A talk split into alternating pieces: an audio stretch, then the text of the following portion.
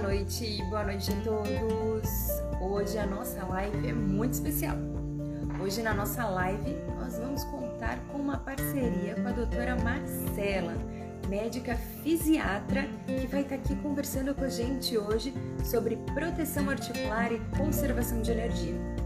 Você que está aí sabe o que é? Sabe como ajudar o seu paciente a conservar melhor a energia, conservar a energia né, do corpo ou proteger as articulações? Então, a doutora Marcela vai contar tudo hoje pra gente.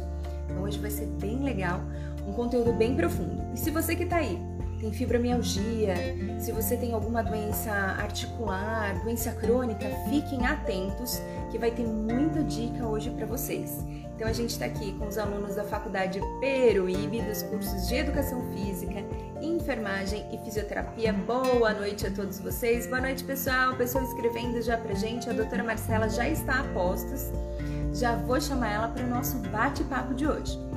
Fiquem atentos, mandem perguntas, tirem todas as dúvidas, aproveitem, porque ela é uma excelente profissional e ela está aqui para contar todas as, dar todas as dicas e contar todos os segredos para vocês. Então vamos lá! Boa noite, boa noite, entrou todo mundo de uma vez? Aí eu não estou conseguindo dar boa noite para todo mundo. Aí, deixa eu só chamar aqui, ó, a nossa convidada de hoje. Aí, a doutora Marcela, Gente, ela é um doce de pessoa. E aí, gente, podem interagir, podem ir fazendo as perguntas. Fiquem tranquilos que o que a gente não conseguir responder, a gente vai anotando aqui, depois a gente vai passar para vocês tranquilamente. Tá bom? Ela já tá entrando, já chamei, já convidei. Aí, agora sim. Olá, doutora, Olá. tudo bem? Boa noite, tudo bom? Boa noite, tudo ótimo. Prazer ter você aqui hoje. Os alunos são Ai. muito felizes, animados, empolgados. Até Ai, porque eles já tiveram essa disciplina, sabe? Não essa disciplina específica. O pessoal da fisioterapia, eles tiveram uma das disciplinas foi eles colocarem em prática. Então, fazer alguns materiais adaptados, tudo. Então, assim, vai ser ah, bem legal. Que legal. E a gente legal. tem como alunos da educação física que lidam também com idosos, que também tem dor é. crônica, o pessoal da enfermagem que já está se preparando aí para lidar com esse pessoal no postinho de saúde, então vai ser muito legal. Ai, que Gostaria legal. que primeiramente você se apresentasse para eles poderem te conhecer e aí a gente claro. já toca a conversa. Vamos lá. Primeiro eu quero te agradecer. É, muito obrigado pelo convite. Gosto muito do seu trabalho também. Às vezes sobra pouco tempo, né? Às vezes para a gente conversar e tudo que a gente gostaria, né, na correria do dia a dia, que é sempre uma loucura, mas eu tô sempre te acompanhando, então parabéns pelo seu trabalho, gosto demais e me senti muito honrada de verdade pelo convite. Obrigada e muito feliz de estar aqui com você. Ah, que bom. Os, os alunos e os pacientes aqui ó, vão aproveitar muito essa live com você hoje. Ah, não, principalmente porque você também é incrível. Gente, é muito bom essa coisa da, na reabilitação que eu mais gosto é isso, sabe? É essa troca que a gente tem com os outros profissionais, com as outras áreas da saúde, é, o tanto que isso ajuda a gente a crescer como profissional e a acrescentar tanto no tratamento do paciente, sabe? Então isso me deixa muito feliz, de verdade. Ah, é verdade. É legal que assim, eu sempre faço evento e convido todas as turmas. Aí o pessoal uhum. às vezes fala assim: ah, mas isso é mais para fisioterapia, mais enfermagem. E, gente, todo mundo tem que saber tudo. Então a gente está aqui com uma médica, fisiatra, que vai conversar com vocês, vai falar sobre reabilitação também. Né? Então isso é muito interessante. Hoje uma moça me chamou é, no direct e perguntou, falou assim, é, eu acho que eu estou com fibromialgia, pelo que você posta, pelo que você fala, tudo que médico que eu procuro. Né? Se é ortopedista, se é reumatologista, ela falou ortopedista. Aí eu falei assim, calma, e assiste a live de hoje você vai ver que você pode até procurar um reumatologista, mas doutora Marcela vai tirar todas as suas dúvidas e assim, e é uma médica que também, né, trabalha com isso. Então, isso é interessante também, falar desse trabalho do fisiatra, que não é tão divulgado assim, né? Com certeza. Isso é uma coisa super importante, vou até falar brevemente aqui. E também uma coisa bem legal da gente falar, sabe? É assim, é, existem muitas áreas que cuidam da dor. Então, é, sempre procure por um médico que tenha experiência em dor. Se ele for ortopedista, fisiatra, neurologista, às vezes o psiquiatra, o reumatologista, né? Não é uma exclusividade de uma especialidade. Isso é muito importante a gente falar, porque às vezes a gente vê, né, muita coisa aqui. Mas o importante é a experiência do médico no tratamento da dor. Isso é em primeiro lugar. Sem dúvida. E a diferença de um reumatologista para um fisiatra? Só antes da gente entrar na, nas nossas conversas, que o pessoal está entrando. Então, só uhum. dá uma dica, assim, só para eles saberem a diferença. Perfeito. Então, a fisiatria, a gente trabalha com reabilitação de pacientes que têm dor ou qualquer limitação física. Então, a gente vai pensar num programa de reabilitação para tratar da dor do paciente, como que a gente vai pensar em adaptações no dia a dia para melhorar a qualidade de vida dele, para melhorar a rotina dele. Então a gente vai pensar em reabilitar o paciente. O reumatologista, ele é o médico, é, as coisas estão muito interligadas, na verdade, né? Porque o reumato também trata é, das questões de coluna, também trata das questões de osso, de músculo, de articulação. Ele tem um enfoque muito importante nas doenças autoimunes também é, porque é mais da, dessa área dele, né? Ele pensa mais no tratamento e o fisiatra ele pensa mais na reabilitação. Então, em como que eu vou tornar o meu paciente funcional, como que eu vou devolver essa qualidade de vida para ele. É claro que, é, como fisiatra, quando eu então, tenho muitos pacientes que eu recebo e que eu faço tanto o tratamento quanto a reabilitação. Mas não é incomum também, por exemplo, eu recebo um paciente falar, ah, eu tenho o meu reumatologista, por exemplo, eu tenho artrite reumatoide e o tratamento eu faço com ele das medicações para controle da doença e tal, tudo bem. É, mas eu quero continuar com ele. Eu falo, não, não tem problema nenhum, nós vamos trabalhar juntos então. Então você pode continuar com o seu outro especialista. E aqui a gente vai pensar mais nessa parte de reabilitação, no manejo da dor, é, toda essa parte mais voltada aí para as adaptações do, da rotina e da qualidade de vida.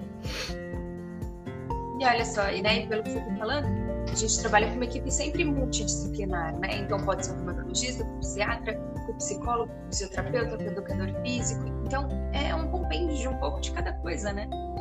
Ah, com certeza. Um Eu complemento falo que, é, na verdade, o fisiatra ele nunca trabalha sozinho.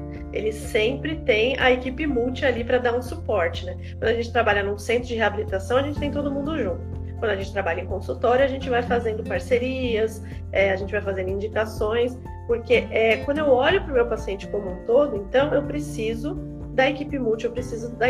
Cada profissional da saúde vai ter importância na evolução do tratamento do paciente, né? Então isso é, é isso é muito legal também.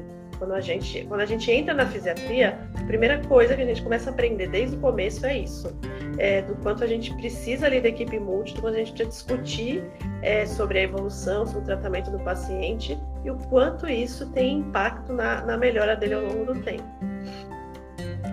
E até mesmo o pessoal da enfermagem, que a gente tem alguns alunos aqui que estão acompanhando com a gente, para eles também terem essa visão, porque às vezes o paciente vai chegar primeiro para a enfermagem né? Então essas primeiras orientações, então saber para onde tem que encaminhar, o que tem que fazer, tudo, então é, é, também extremamente importante, porque é o primeiro contato, às vezes é mais com o enfermeiro do que com o próprio médico, até chegar, né? E chegar no fisioterapeuta, no educador físico, um processo.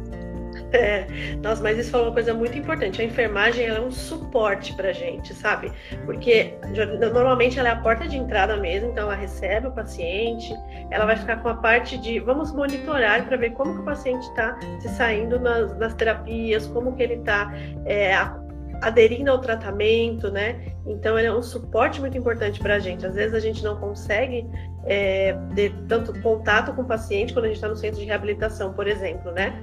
É, o médico talvez tenha consulta uma vez por mês, etc. Mas com a enfermagem ele tem um contato maior, ele está sempre ali. Então a enfermagem é um suporte muito importante, com certeza. Sim, né? E as primeiras queixas e o encaminhamento, que nem no nosso município, até chegar no médico, então primeiro tem a avaliação, consulta com a enfermagem. Então, tudo que a enfermagem puder já ver antes, muito melhor, né? E quando a gente pega aquele enfermeiro que tem uma visão multi, uma visão ampla, né? Já vai direcionando, já vai falando, tem aqui a gente tem um trabalho de ginástica terapêutica. Então, a gente faz um pouquinho de cada coisa. Então, a enfermagem já sabe, o médico já sabe, então já encaminha. Então, é, são tratamentos em grupo. Aí o pessoal fala assim, mas é uma ginástica, essa ginástica para fisioterapia não é, é, de exercício. falei, aqui você vai pegar aprender um pouco de tudo. então é importante essa é, né? E fisioterapia é exercício também, né? Eu sempre tento passar isso para os meus pacientes. Eu vou até falar disso em um momento específico da live aí, mas é, é, é importante essa conscientização também, né? Porque fisioterapia é exercício também, né? Sim, sem dúvida. E a gente fala que sem exercício a gente não consegue. Então, só usar os aparelhinhos a gente não tem tanto resultado. Então tem esse outro lado. Outro papel importante também que fala muito sobre proteção articular, conservação de energia, que eu aprendi muito na realidade com elas, foram com as terapeutas ocupacionais. Olha, Essa terapeuta até brinca, falando assim, nossa, mas você é mais terapeuta ocupacional do que fisioterapeuta. Ai, gente, eu amo você. Eu adoro o que vocês fazem. né? Porque elas eu criam umas adaptações assim, né? Que tem que ter uma criatividade que eu, nossa, eu é. acho isso demais também. Eu falo muito, eu falei isso hoje com uma amiga minha que é terapeuta ocupacional, que falou, ah, eu vou ter uma, acho que ela tinha uma aula hoje, mas falou, a live vai ficar salva, né, que eu quero ver. E eu falei, é incrível como vocês são criativas, sabe? E às vezes eu tô ali quebrando a cabeça, o que eu vou fazer e tal, e você conversa com o terapeuta ocupacional e ele em cinco minutos já te dá uma luz, sabe? Então é, realmente não, não e é uma... dá. Que quase, quase não é tão divulgada, né? Então é importante também a gente falar na live que aqui a gente não tem esse curso, são poucos locais que tem, então assim, são profissionais extremamente valiosos, né? Que a gente, quando a gente consegue um, nossa, é tão difícil, então a gente tem que segurar assim, ó, unhas e dentes. Total. Eu tenho muita, assim, no meu consultório eu tenho é, a terapeuta ocupacional, né, que, que me acompanha, mas no convênio, por exemplo, que eu trabalho, é muito difícil achar uma para direcionar. Então, realmente, elas são, são raras. Isso, elas valem ouro. A gente tem que sempre deixar ela, sempre uma por perto, assim, né? para poder fazer esse trabalho, que sempre complementa a fisioterapia, tudo. Então, elas fazem mais o trabalho com as mãos, a gente faz o trabalho mais com os pés, mas sempre trabalha com o corpo todo, né? Não tem, não tem como segmentar assim. Exatamente. E aí me conta um pouquinho mais do seu trabalho. Então, vamos começar falando um pouquinho aí da, do nosso tema de hoje. Acho que a gente conseguiu dar uma introduzida, assim, para o pessoal já ter uma noção quanto é importante aqui multi, né? E todos aqui unidos nessa live, então vai ser muito legal. Então, gente, vocês podem colocar aqui as perguntas, depois a gente puxa e vai conversando com vocês e tirando todas as dúvidas. Isso, perfeito. Falei, falei e não me apresentei, né? Bom, então eu sou médica pediatra. Como a Andrea falou, eu fiz medicina na FAMEP, que é a Faculdade de Medicina de São José do Rio Preto, e fiz a residência em fisiatria, que é medicina física e reabilitação, no Hospital das Clínicas da USP aqui de São Paulo. Hoje, o meu trabalho, apesar da fisiatria ela abranger muitas, é, muitas coisas, né? A gente faz um trabalho, é, acompanhamento de pacientes pós-AVC, é, paraplégicos, tetraplégicos, amputados, paralisia cerebral, tem muita coisa que a fisiatria cuida. Hoje, o meu trabalho é mais direcionado para pacientes com dor crônica, principalmente a fibromialgia, mas eu atendo das outras coisas também. Mas onde eu mais atualizo, mais estudo é nessa parte da dor mesmo. E, como a gente falou, não é todo mundo, infelizmente, que conhece o fisiatra, né? Então, o fisiatra é especialista em reabilitar os pacientes que têm alguma dificuldade física, qualquer dificuldade, limitação, ou patologias que levam à dor crônica. É, aí pode ser qualquer coisa neurológica, músculo-esquelética, né? Tudo isso engloba. E a gente faz a reabilitação também da dor oncológica, dos pacientes que estão em tratamento de câncer. E a gente costuma dizer que o psiquiatra, ele é o médico da função. Por quê? Porque eu vou, não vou olhar para um órgão ou para um pedaço do meu paciente uma parte do corpo dele. Eu vou olhar para o meu paciente como um todo e eu vou pensar no modo como ele executa as atividades, quais são as dificuldades dele na execução dessas atividades no dia a dia e é a partir daí que eu vou traçar os meus objetivos. Então, qual é o melhor tipo de exercício físico para ele? É, quais são as orientações que eu preciso dar para prevenir complicações de doenças que já existam ou para prevenir doenças mesmo, né? Então, a gente sempre fala que é a medicina também da qualidade de vida é, porque cuidar de quem tem dor, cuidar de quem tem todas essas limitações, né? É em primeiro lugar, então, eu vou acolher o meu paciente, eu vou entender o que acontece com ele, e muito importante também eu entender a realidade dele e levar o tratamento para dentro da realidade dele, né? Isso é super importante também. Sim, sem dúvida. Teve até uma pessoa que perguntou, hoje não é o tema em si falar sobre Covid, porque senão toda live que a gente faz, a gente fala sobre Covid, né? Mas também, também tem esse lado também, né? Porque o paciente também que passou pelo Covid também vai precisar de uma reabilitação, então também entraria nisso. Com certeza, é. Inclusive, durante a pandemia, eu trabalhei um pouco com os pacientes internados é, na UTI do Covid, é, com reabilitação, é, e agora eu faço a reabilitação pós-Covid. Então, trabalho no SUS também, lá a gente tem feito a reabilitação pós-Covid. É, realmente, né, se a gente for falar de tudo aqui, é um tema super extenso, é, mas só falando brevemente, a gente vê é, algumas sequelas importantes, é, tanto motora quanto cognitiva e tal. Então a gente tem trabalhado com toda a equipe multi na reabilitação desses pacientes. E tem, tem sido uma resposta muito boa quando ele vem é, para a equipe multi, quando a gente faz todo esse trabalho é, com eles. E a gente vai começar falando por qual articulação, por qual patologia, para onde você gostaria de começar? Eu queria, é, antes, eu queria até, até falar, André, que talvez a gente não consiga muita coisa, né? Porque eu falo muito também, adoro falar, adoro. e eu fiz, né, um roteiro gigantesco. Então talvez não dê para aprofundar tanto em tantas coisas.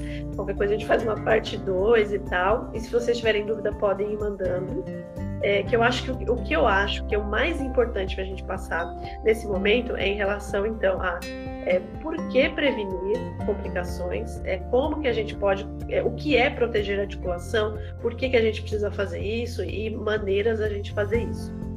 E aí eu queria começar falando um pouquinho sobre é, uma coisa que eu, sei, eu, na verdade eu sempre começo com os meus pacientes falando. Então, por que falar de prevenção? Acho que esse é o primeiro lugar. Quando a gente fala de proteção articular, a gente está falando de prevenção, prevenir complicações, prevenir deformidades e tal, é mesmo que uma doença já esteja estabelecida ou prevenir que uma doença se desenvolva e vá no estágio mais avançado.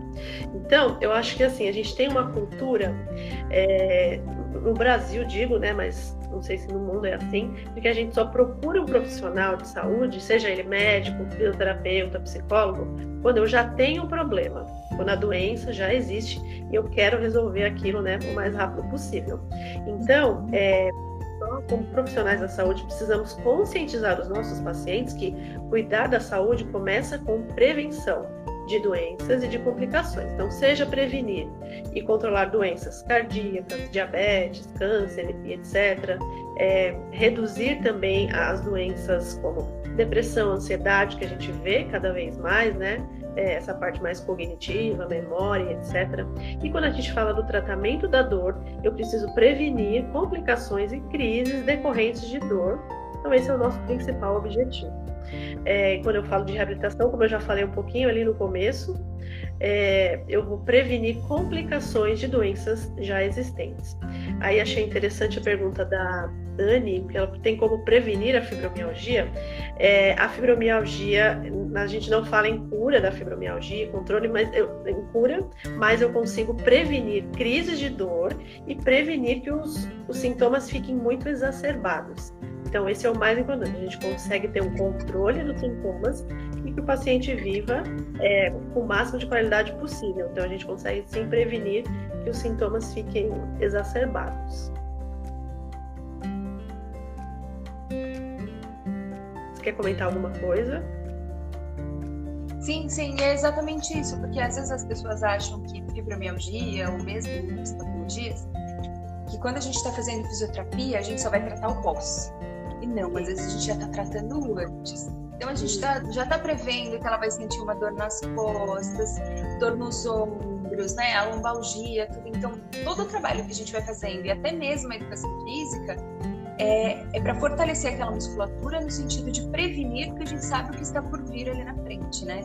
Então, todos pensando em prevenção, a gente vai ter uma melhor qualidade de vida né, para boa parte da população. A maior dificuldade que eu tenho aqui na cidade é de comprovar o quanto está sendo, quanto de benefício a gente está trazendo para a população, porque o que, que eles contam lá? O número de pessoas que aparecem no AME, no UPA, né? Quanto está sentindo de dor agora, o quanto a gente conseguiu prevenir. Então é difícil ter instrumentos assim, de avaliação para que eu até mostro, né, dos pacientes que vieram o quanto eles melhoraram de dor, mas o quanto a gente conseguiu prevenir, isso ainda é, é um desafio. É verdade, não, não, é verdade. Você falou uma coisa é, que eu até estava até conversando com uma, uma colega minha esses dias, né? É, o quanto essas coisas não dá pra gente não é palpável, né? da gente falar, mas é, com certeza a gente, é, com tratamento, com medidas comportamentais, a gente consegue prevenir muitas crises e melhorar muito a qualidade de vida do paciente. Isso é, isso é fato. E até um relato, né, de um paciente contando para o outro como está se sentindo, o como que foi, que nessa semana a dona Luzia chegou lá com todos os exames. Eu fiquei até desesperada, né?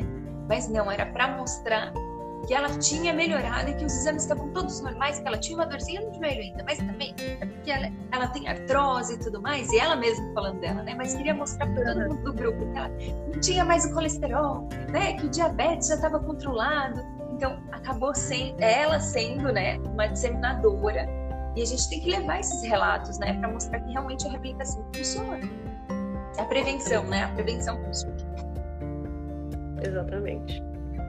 É, tem mais uma, uma pergunta aqui, ó. É, o que acontece se não tratar a fibromialgia? Então, na fibromialgia, a gente tem uma alteração na, na forma como a dor é modulada do organismo. Então, as dores são muito mais intensas quando existe uma, alguma outra doença, seja tendinite, bursite, etc. E, e, estímulos que não são normalmente dolorosos acabam sendo dolorosos nos pacientes que têm fibromialgia. Isso fica muito amplificado e a dor, acompanhada de fadiga, alteração no sono e pode alterar até a memória por conta da dor também. Então, se a gente não trata da fibromialgia, se a gente não é, tem essas medidas comportamentais e tal para ter um controle desses sintomas, a qualidade de vida do paciente está muito prejudicada. As dores são muito intensas a fadiga é muito intensa, às vezes o paciente não conseguir levantar da cama para fazer coisas simples, de não conseguir, de não ter tanta dor de não conseguir às vezes levantar o braço para escovar o dente, para pentear o cabelo e tal. Não existe nenhuma inflamação de lesão muscular, não tem uma lesão no músculo, tem uma lesão na, na articulação, é, é uma alteração na modulação da dor é, e que causa essa dor nessa intensidade tão grande gente consegue prevenir, na realidade, são novas crises. Ou Exato. quando vai da crise, ela já saber controlar essa crise para não dar a mesma intensidade. Agora, prevenir a doença em si, é. aí não tem aí não tem como. Ela tem muito do fator genético também, né? De já ter uma predisposição, mas aquilo que a gente sempre fala, né? O fator genético tem muita influência do ambiente. Então, quanto melhor eu controlar o meu ambiente, quanto melhor forem os meus hábitos, eu vou conseguir controlar as crises de dor, né? E de todos os outros sintomas. É, é também a gente específicos de fibromialgia porque o pessoal está acostumado também do mesmo jeito que você fala bastante de fibromialgia. Eu também faço, a gente faz um evento todo ano aqui na cidade, tudo, né, de conscientização. Então, gente, a gente vai respondendo aos poucos. Nem que a gente tenha que fazer outra live só sobre fibromialgia, não tem problema. Mas se estiver dentro do tema, a gente já vai puxando uma coisa na outra. É, perfeito. E vai ficar gravado sim, o pessoal está perguntando, vai ficar gravado, fiquem tranquilos. Muito bom. E a gente já falou um pouquinho, né, então, da importância que tem é, o trabalho em equipe da equipe multidisciplinar. Então, como a gente falou, quando eu vou cuidar do meu paciente que tem dor crônica, qualquer dessas alterações, eu preciso olhar para ele como um todo. E não tem melhor maneira de eu cuidar dele, de eu olhar para ele como um todo, se eu não unir o trabalho de uma equipe multiprofissional, dos profissionais da área da saúde, seja fisioterapeuta, terapeuta ocupacional, educador físico, fono, psicólogo, enfermeiro, nutricionista, assistente social, muitas vezes, né? A gente tem que olhar o lado social do paciente também e as outras especialidades médicas que a gente já falou aqui. É, então, todos eles vão participar do, meu, do cuidado do meu paciente. Aqui tem uma coisa muito, muito interessante, André, que geralmente as pessoas me perguntam, ah, mas é muito difícil, às vezes, ter acesso a uma equipe multi. Quando a gente pensa né, no nosso país e nos locais, o quanto é difícil ter o acesso a isso. Então, é claro que a gente sabe que não é sempre eu vou ter acesso a todos esses profissionais, mas é, é importante que eu saiba é, o tratamento vai evoluir melhor se eu tiver isso, é importante que a gente tenha essa visão de que unir o trabalho de todos os profissionais vai ajudar o paciente. É claro que, de repente, eu estou numa cidade que ah, aqui não tem terapeuta ocupacional. Só tem o médico e o fisioterapeuta. Ok, então, juntos, o que podemos fazer pelo paciente, né? Porque uma coisa muito legal também é que eu estou olhando para o meu paciente, eu estou falando da mesma patologia e tal, mas muitas vezes é, os profissionais têm olhares que se complementam. Então, você, como fisioterapeuta, vai olhar para o meu paciente de uma forma, o terapeuta ocupacional de outra, então nós vamos complementar esses olhares e aí levar o melhor tratamento para o paciente. Isso é bem importante é, de cada profissional que trabalha com isso ter consciência disso, né? É, é curioso que assim, eu tenho uma, uma colega aqui, né, uma amiga aqui na cidade, e a gente sempre vai para uhum. congresso juntos, tudo, né? Aí quando tá explanando sobre algum assunto, aí eu vou anotando umas coisas, aí a gente discute assim, ela fala assim, nossa, as duas são fisioterapeutas, ela falou assim, mas como a gente pensa de uma maneira diferente? Então essa troca, às vezes até com o mesmo profissional, da área da saúde também é legal ter esse crescimento, porque às vezes é alguma coisa que a gente não percebeu, né? Então, essas discussões, esse bate-papo é muito legal. É, eu, eu costumo dizer assim que é, eu estou em eterno aprendizado, sabe? Que a cada paciente novo que eu recebo, e aí eu vou discutir com a fisioterapeuta, com a psicóloga, eu aprendo muito, sabe? Da forma como elas olham para aquilo, para aquela para a situação, né? A gente traz, lógico, né, muito da nossa percepção a partir das nossas histórias prévias. Então é essa troca é, é muito legal e é muito acrescenta muito para o paciente, né? É. E às vezes, é, às vezes pelo SUS, nem sempre ele consegue, né? Particular, tem que pagar todos os profissionais, mas o máximo que puder fazer é. junto, melhor. Exato, é o máximo. Então, sempre olhando dentro da realidade que a gente está ali, dentro das possibilidades do paciente, o máximo que eu conseguir, melhor, vai somar muito mais ali para o paciente, né? Com certeza. E aí, entrando um pouquinho mais né, nessa parte, então, de proteção articular, primeiro vamos, vamos entender, então, como que nós estressamos as nossas articulações, quais são as consequências disso. Então, assim, grande parte das doenças articulares, musculares, de tendão e etc., elas ac acontecem decorrente do estresse que nós causamos às nossas ao nosso corpo, né? A nossa articulação, músculo e etc. E muitas vezes em atividades que a gente realiza em casa, no trabalho, no dia a dia mesmo. Então é muito comum, recebo, né? Acho que você com certeza também recebe muitos pacientes, passam anos realizando movimentos repetitivos, posturas viciosas, movimentos bruscos, sem tomar cuidado com o corpo, sem tomar cuidado com a postura, que muitas vezes fica inadequada numa posição ruim por horas de trabalho, e somado à falta de condicionamento físico por não fazer nenhuma atividade física, que infelizmente ainda é uma realidade, né, bem presente, a gente sabe. É, somando tudo isso, então, isso nos leva ao estresse do nosso corpo, da nossa articulação e etc. É, ah, mas a gente tem algumas. Eles até falam para mim assim: nossa, mas já estou fazendo exercício, melhorou, mas né, ainda não zerou. Então nem sempre vai zerar. E essa deformidade, às vezes, essa, e essa dor levou anos para aparecer. Então a gente vai levar um tempinho também, né, para arrumar. Nem sempre vai dar para ficar totalmente zerado. Exato, é o que eu sempre falo. Então, se foram anos você naquela postura, estressando e tal. Então, por isso que aí eu sempre falo, tá vendo a importância de prevenção? Você lá no começo vir e procurar o um profissional e ver. Então não adianta, depois que a situação já tá no, no limite, né? Assim, aí eu querer resolver tudo em um mês. Eu não vou conseguir resolver tudo em um mês, né? Então eu vou ter que ter paciência para conseguir ir resgatando tudo aquilo, né? E depois vai virar uma rotina. Então, assim, Sim. algumas culturas já têm atividade física, né, fazer exercício como rotina.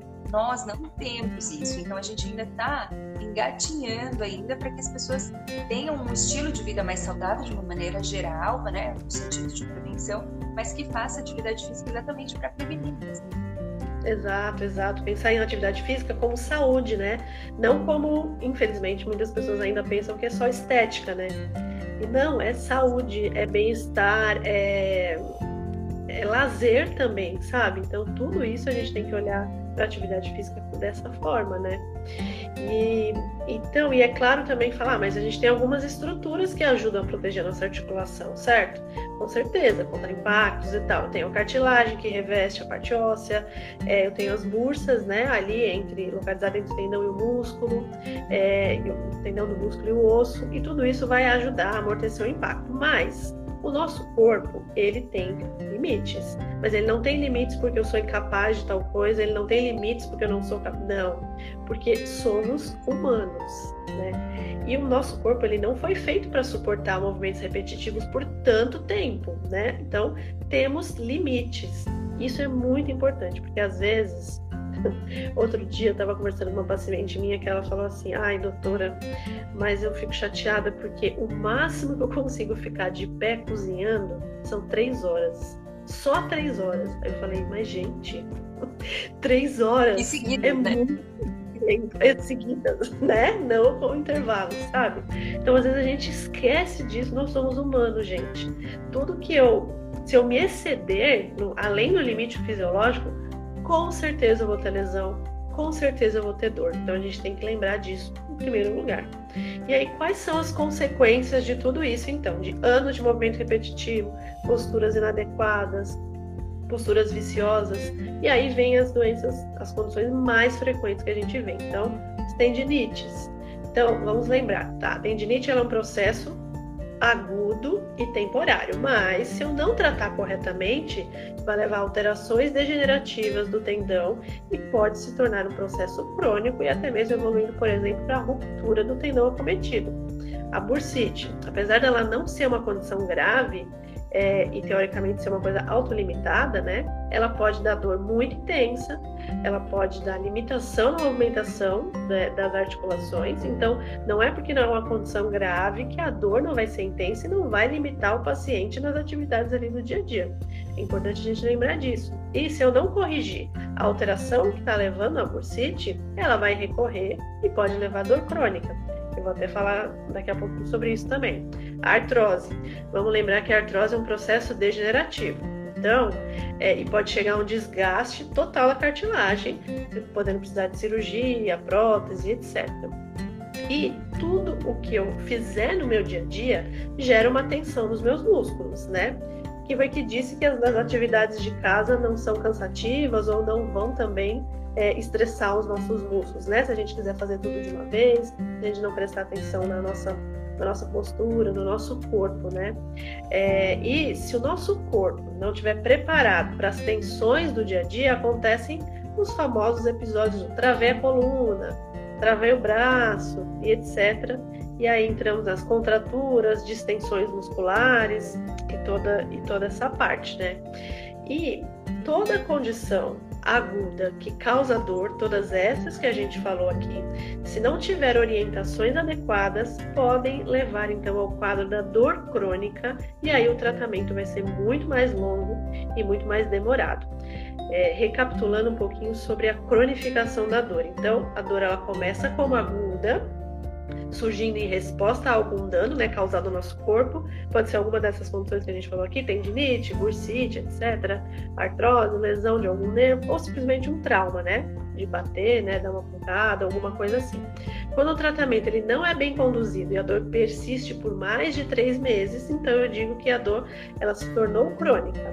E a dor ela vai persistir ali é, naquele local onde tem o estímulo inicial depois pode irradiar para outras áreas, próximas e até um pouco mais distante.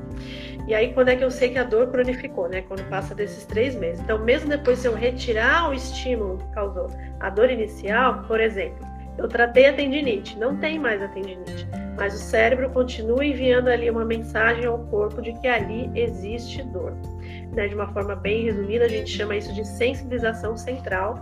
É como se o cérebro acostumasse a sentir dor. E aí é, isso vai causar muito mais impacto no tratamento do meu paciente, muito mais impacto na qualidade de vida dele. Então, o que, que eu preciso? Eu preciso é evitar, quando eu pego um paciente com uma dor aguda, o quadro inicial ali, eu preciso evitar ao máximo que a dor cronifique. E aí que entra o trabalho de proteção, de prevenção, tudo isso que a gente está falando aqui. É, e é isso mesmo. Mas até chegar nisso, às vezes o paciente já chega para a gente já numa situação crônica, né? Nem sempre chega com uma situação aguda. Então, é um trabalho danado a gente conseguir reabilitar e fazer todo esse trabalho, né? É, leva muito mais tempo. E uma coisa, André, que eu fico chateada mesmo assim, é de ver, então, quando, é, quando chega no fisiatra, né, que ninguém mal sabe que existe, então quando chega no fisiatra a coisa já tá daquele jeito. Sim. Só que eu, é, eu vou ouvir a história do paciente, eu percebo que, infelizmente, na grande maioria das vezes é porque foi mal conduzido lá na frente, sabe? Você vê, nossa, se tivesse sido bem conduzido ali, quando era uma dor aguda e tal, talvez não, tive, não chegasse a esse ponto, etc. Porque a gente sabe, infelizmente, não é todo profissional, né, todo médico, enfim, que sabe tratar a dor, né?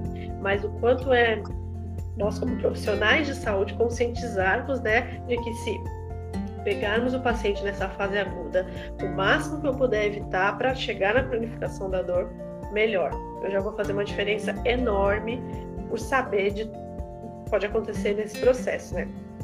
E se a dor já chegar para a gente como crônica, é, com certeza eu consigo também ainda atuar. Claro que o tratamento vai ser muito mais longo, talvez seja mais demorado, mas existem muitas coisas que a gente consegue fazer para evitar, evitar a agudização da dor, né? evitar a crise de dor e vou restabelecer a qualidade de vida do paciente.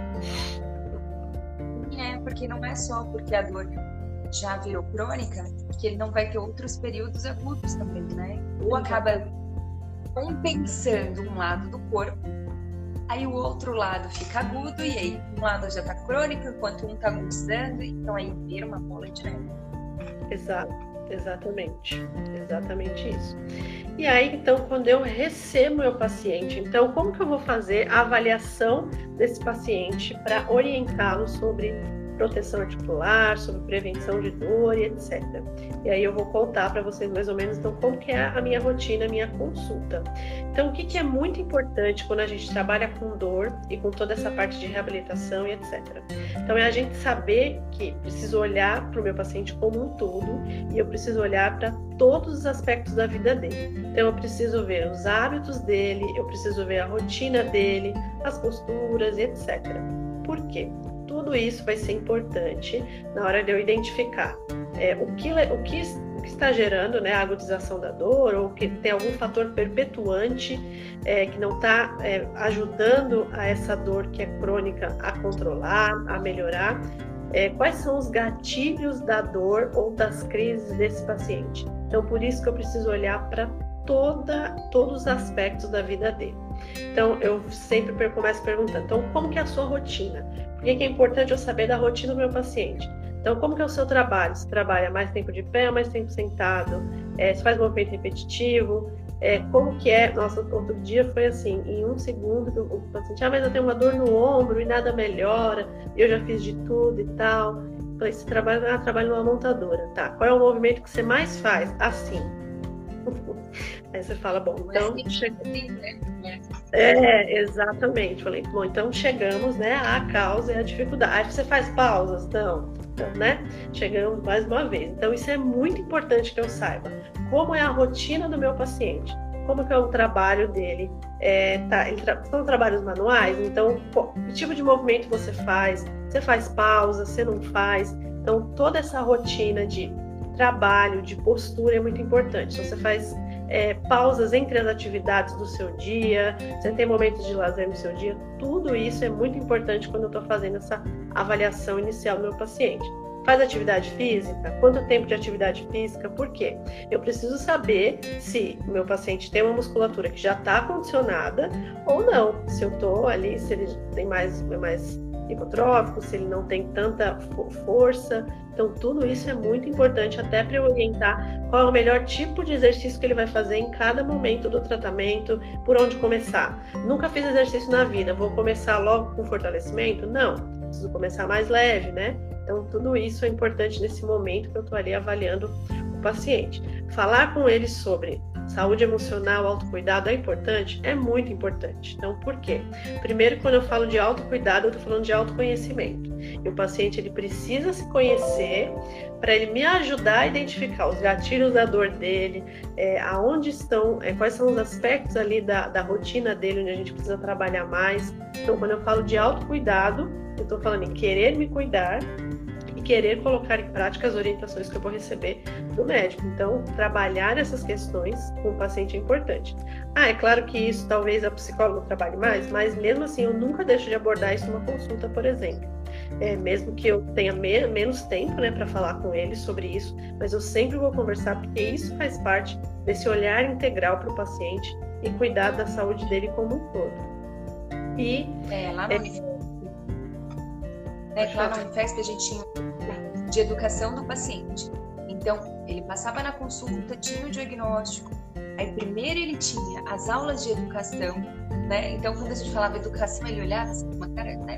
Parecendo que ele é mal educado, não, é porque ele ia aprender sobre a doença dele, porque quando ele chegava para a reabilitação, ele vinha muito mais consciente, ele sabia contar melhor a história, porque às vezes eles falam assim, mas eu não fiz nada de diferente, né? Mas esse nada de diferente, às vezes já é consequência de muita coisa do passado. Ou hoje ele está aposentado, mas ele já teve uma história de trabalhar numa montadora, torneiro mecânico, né? De movimentos repetitivos, uma dona de casa, né? Então a gente tem que ter os ouvidos bem atentos e filtrados para a gente ir aprendendo a, a, a captar, né? Essa melhor história dele.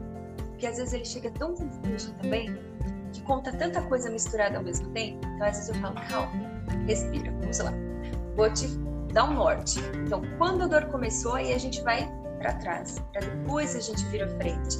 Então é legal usar essas estratégias também, porque às vezes no comecinho, né, que nem os nossos alunos aqui, eu faço meio que um roteirinho de perguntas para eles, para eles irem fazendo, né, para os pacientes, que às vezes está lá só anamnese, né, história da moléstia atual, e várias linhas na ficha de avaliação. Aí eles olham para aquilo e falam, por onde eu vou começar perguntando agora, né, para o paciente?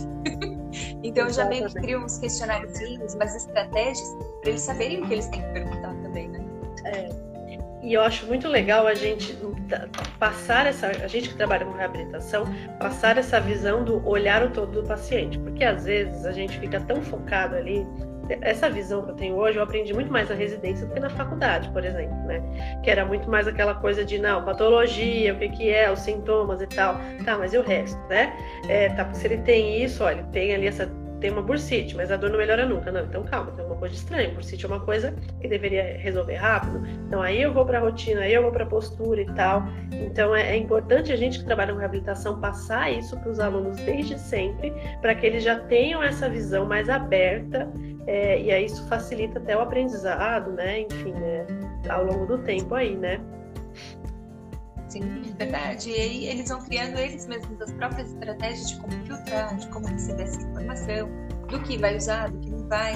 E até mesmo o paciente, quando eles passavam nesses grupos de educação, a gente orientava também quando ele tinha que chegar no médico, né? Porque às vezes tinha um residente, às vezes é um médico novo, não é aquele médico que acompanha, então eles tinham que contar toda a história de novo, desde o começo. Então eu ensinava também os pacientes a como eles tinham que contar. Então, olha, conta que começou assim, mas Exato. fez um, já fez um tratamento, ou tá fazendo um tratamento agora, e agora eu estou assim. Porque senão eles ficam às vezes presos ao passado, e aí o médico já não sabe mais, porque já ouviu tanta coisa, então saber direcionar também o paciente. Então, nos grupos de educação, eles são importantes também por causa disso, para a gente poder também ensinar como eles vão lidar com a doença, esse autocuidado, e como ele explicar também a própria doença. Exato. E aí você entrou num tema que é muito importante. Eu sempre falo também para os meus pacientes, quando eu, quando eu dava aula também, eu sempre falo que é assim. O paciente ele precisa entender o que acontece no organismo dele.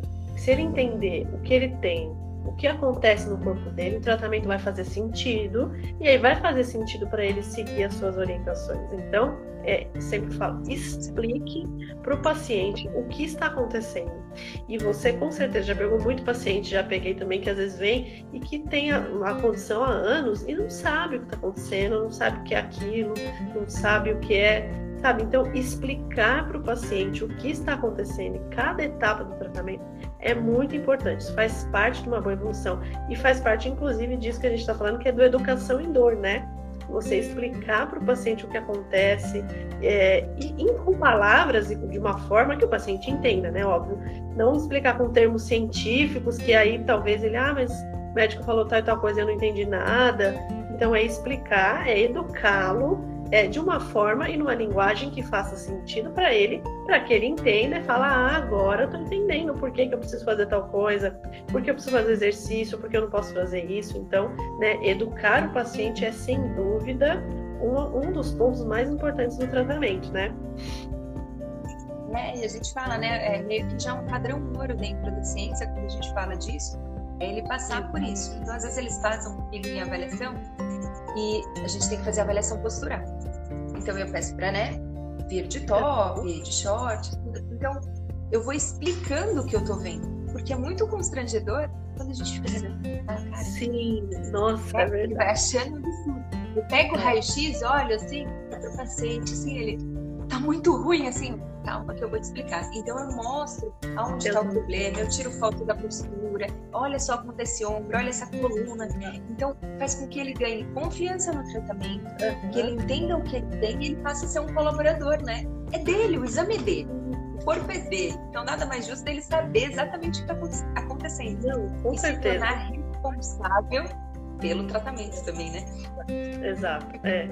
E, e, assim, desmistifica muitas coisas também, né? Às vezes ele tá achando que é uma coisa que, nossa, eu tinha visto na, na página de, achei que era não, mas acho que foi de outra, de outra fisioterapeuta que fala, gente, o, ex, o exame, exame puramente não faz diagnóstico de nada, eu preciso juntar o exame com o que eu tô vendo no exame físico, na consulta, etc. E às vezes o paciente lê o exame e tal, e vê aquela, né, aquela linguagem médica e fala, meu Deus, às vezes não é nada, sabe? Sei lá, um desgaste, ok mas não é nada muito acentuado, não está escrito direito, então explicar para ele, sabe? Ele vai olhar a imagem, né? Nossa, que horrível, né? Olha aí um raio-x, uma ressonância da cor, meu Deus, coisa horrível. Ele não vai entender, ele vai achar que tá tudo uma bagunça no corpo dele. Então, explicar para ele, com certeza, assim, isso traz uma tranquilidade para ele, que aí ele vai conseguir, até às vezes é tanta ansiedade que ele não consegue nem seguir o que você está orientando, porque ele está com medo, porque ele não sabe, não está entendendo. Então, isso é, sem dúvida, muito importante, muito, muito. É. Né? E aí, quando eu avalio tudo isso, então, eu tenho todas essas informações, né? Eu avaliei todos os aspectos da vida dele, avaliei a rotina dele, etc. Tá. A partir disso, então, quais são as demandas principais atuais desse meu paciente? Então, o que mais incomoda ele nesse momento? Aonde ele sente mais dificuldades? Então, é muito importante a gente juntar qual é o meu objetivo e qual é o objetivo do paciente, porque às vezes eu tô vendo o paciente falar, ah, eu quero voltar a dirigir, sei lá. Falo, tá, mas primeiro, antes disso, a gente tem outras coisas antes de você conseguir voltar a dirigir. Então a gente precisa direcionar o paciente, mostrar para ele quais são os objetivos que tem que vir primeiro e os outros, né? E é claro, dentro de tudo aquilo que dificulta mais ele, na rotina dele, onde ele tem mais dificuldade, o que está mais incomodando ele, para conseguir traçar esses objetivos junto com a equipe, se eu tiver uma equipe, né? É, para direcioná-lo. Então, é, a gente fala, fala que. Ó, né? E o tempo também, né?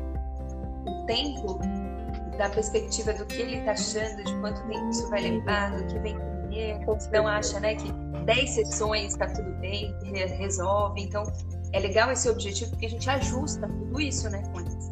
É, eu gosto desse número mágico, né? De 10 sessões de fisioterapia e é isso, né? Tipo, e como eu é, só tenho menos não funciona. Não, não funciona, né? não funciona. E eu falo para o paciente, olha, esqueça números, a gente vai é até atingir os nossos objetivos, então, né? Não é uma matemática isso, né? Então, enfim, esqueça isso, sabe? E outra coisa que eu acho super. Pode mudar, né? Longo do tempo. Ao longo do tempo isso pode mudar também. E aí se vão se criando novos objetivos. É. E até porque eu tô avaliei, tá? Primeiro que ele vem já, ah, tá, 10 sessões, mas eu vou avaliar, eu nem sei quanto tempo eu vou precisar para chegar onde nós precisamos, né? Então não dá para a gente estabelecer números fixos assim, né? E outra coisa muito importante também que é legal da gente falar para os profissionais é, é claro que tudo que a gente faz é sempre baseado em estudos, né? E naquilo que tem mais evidência científica, etc. Mas a gente tem que trazer a ciência para dentro da realidade do meu paciente. Então não adianta eu traçar objetivos que são irreais dentro de uma rotina do meu paciente. Então traga o estudo para dentro da realidade do seu paciente. O que você consegue fazer com essas informações? Quais são as metas que são atingíveis para nunca traçar objetivos que eu nunca vou conseguir chegar com aquele paciente. Então, isso é muito importante da gente lembrar também.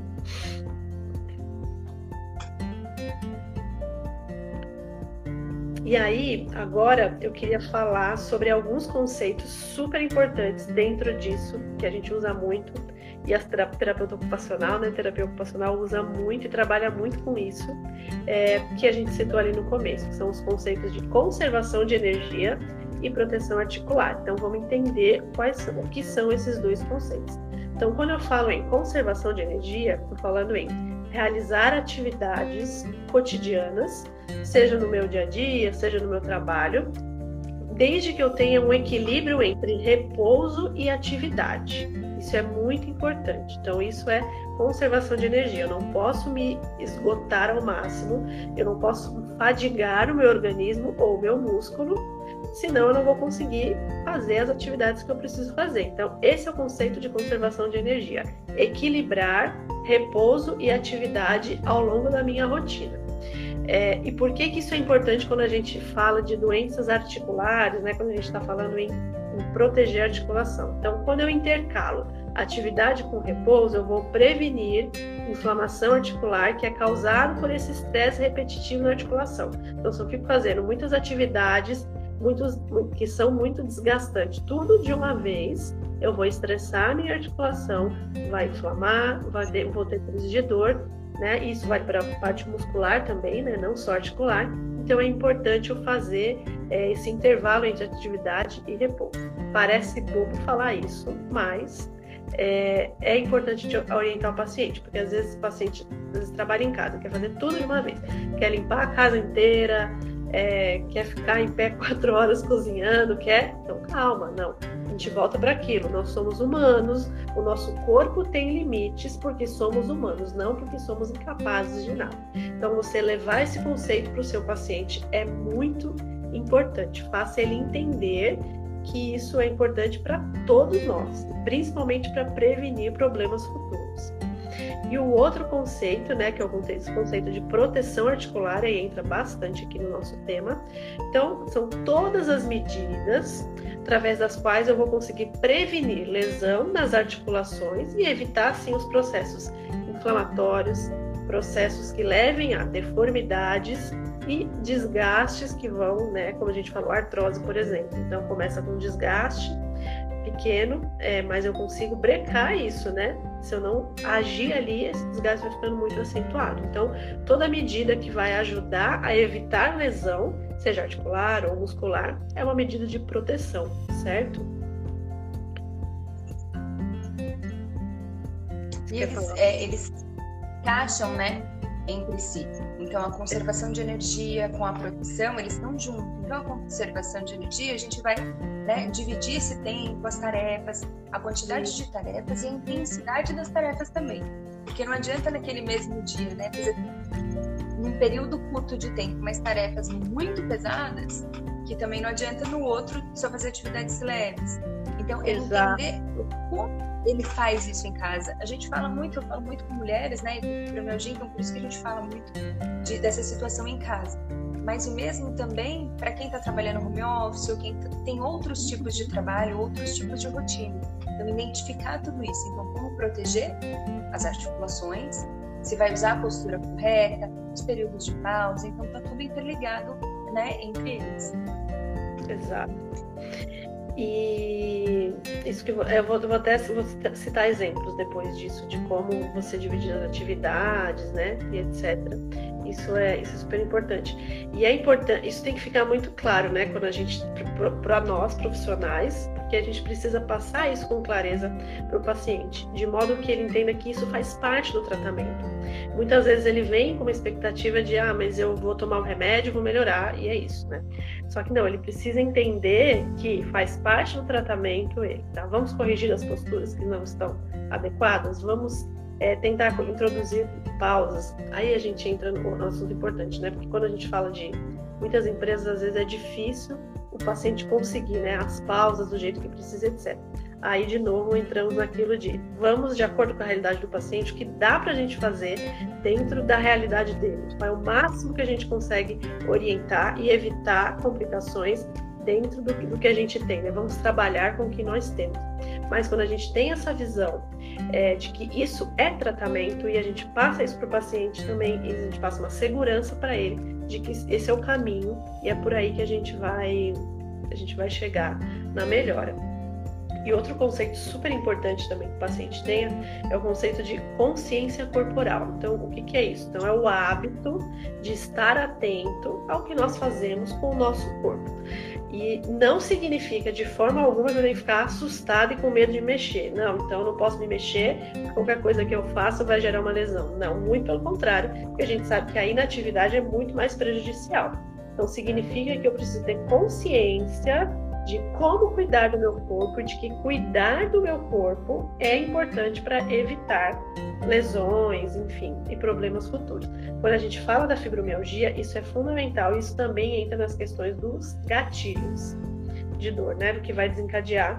Às vezes, e aí tem mil exemplos, né? Às vezes a pessoa fala, mas eu não fiz nada e tô com dor. Não, foi alguma postura, alguma coisa que pode ter acontecido. No home office é nossa, né? Chuva disso, né? Nossa, minha dor nas costas piorou muito e tal. E como é que você está trabalhando? Deitada na minha cama usando o computador. Você fala, gente, entende? Então, e às vezes a pessoa não parou para pensar. É aquela coisa, não tem consciência é do que ela está fazendo, dos movimentos dela. Então, passar esse primeiro, entendermos o que é esse conceito como profissionais e passarmos para o paciente, né, de que ele precisa passar a se observar, a olhar, a tratar seu corpo com carinho, é, faça movimento suave, não fique com medo de se mexer, não é esse o nosso intuito, jamais.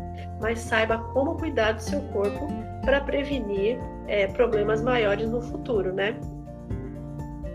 Sim, sem dúvida, porque ele vai se tornar parte do tratamento, responsável pelo tratamento, e vai ver que não é só a medicação, mas que ele também tem outros hábitos para serem modificados ou adaptados, assim vai, na vida diária ou no trabalho.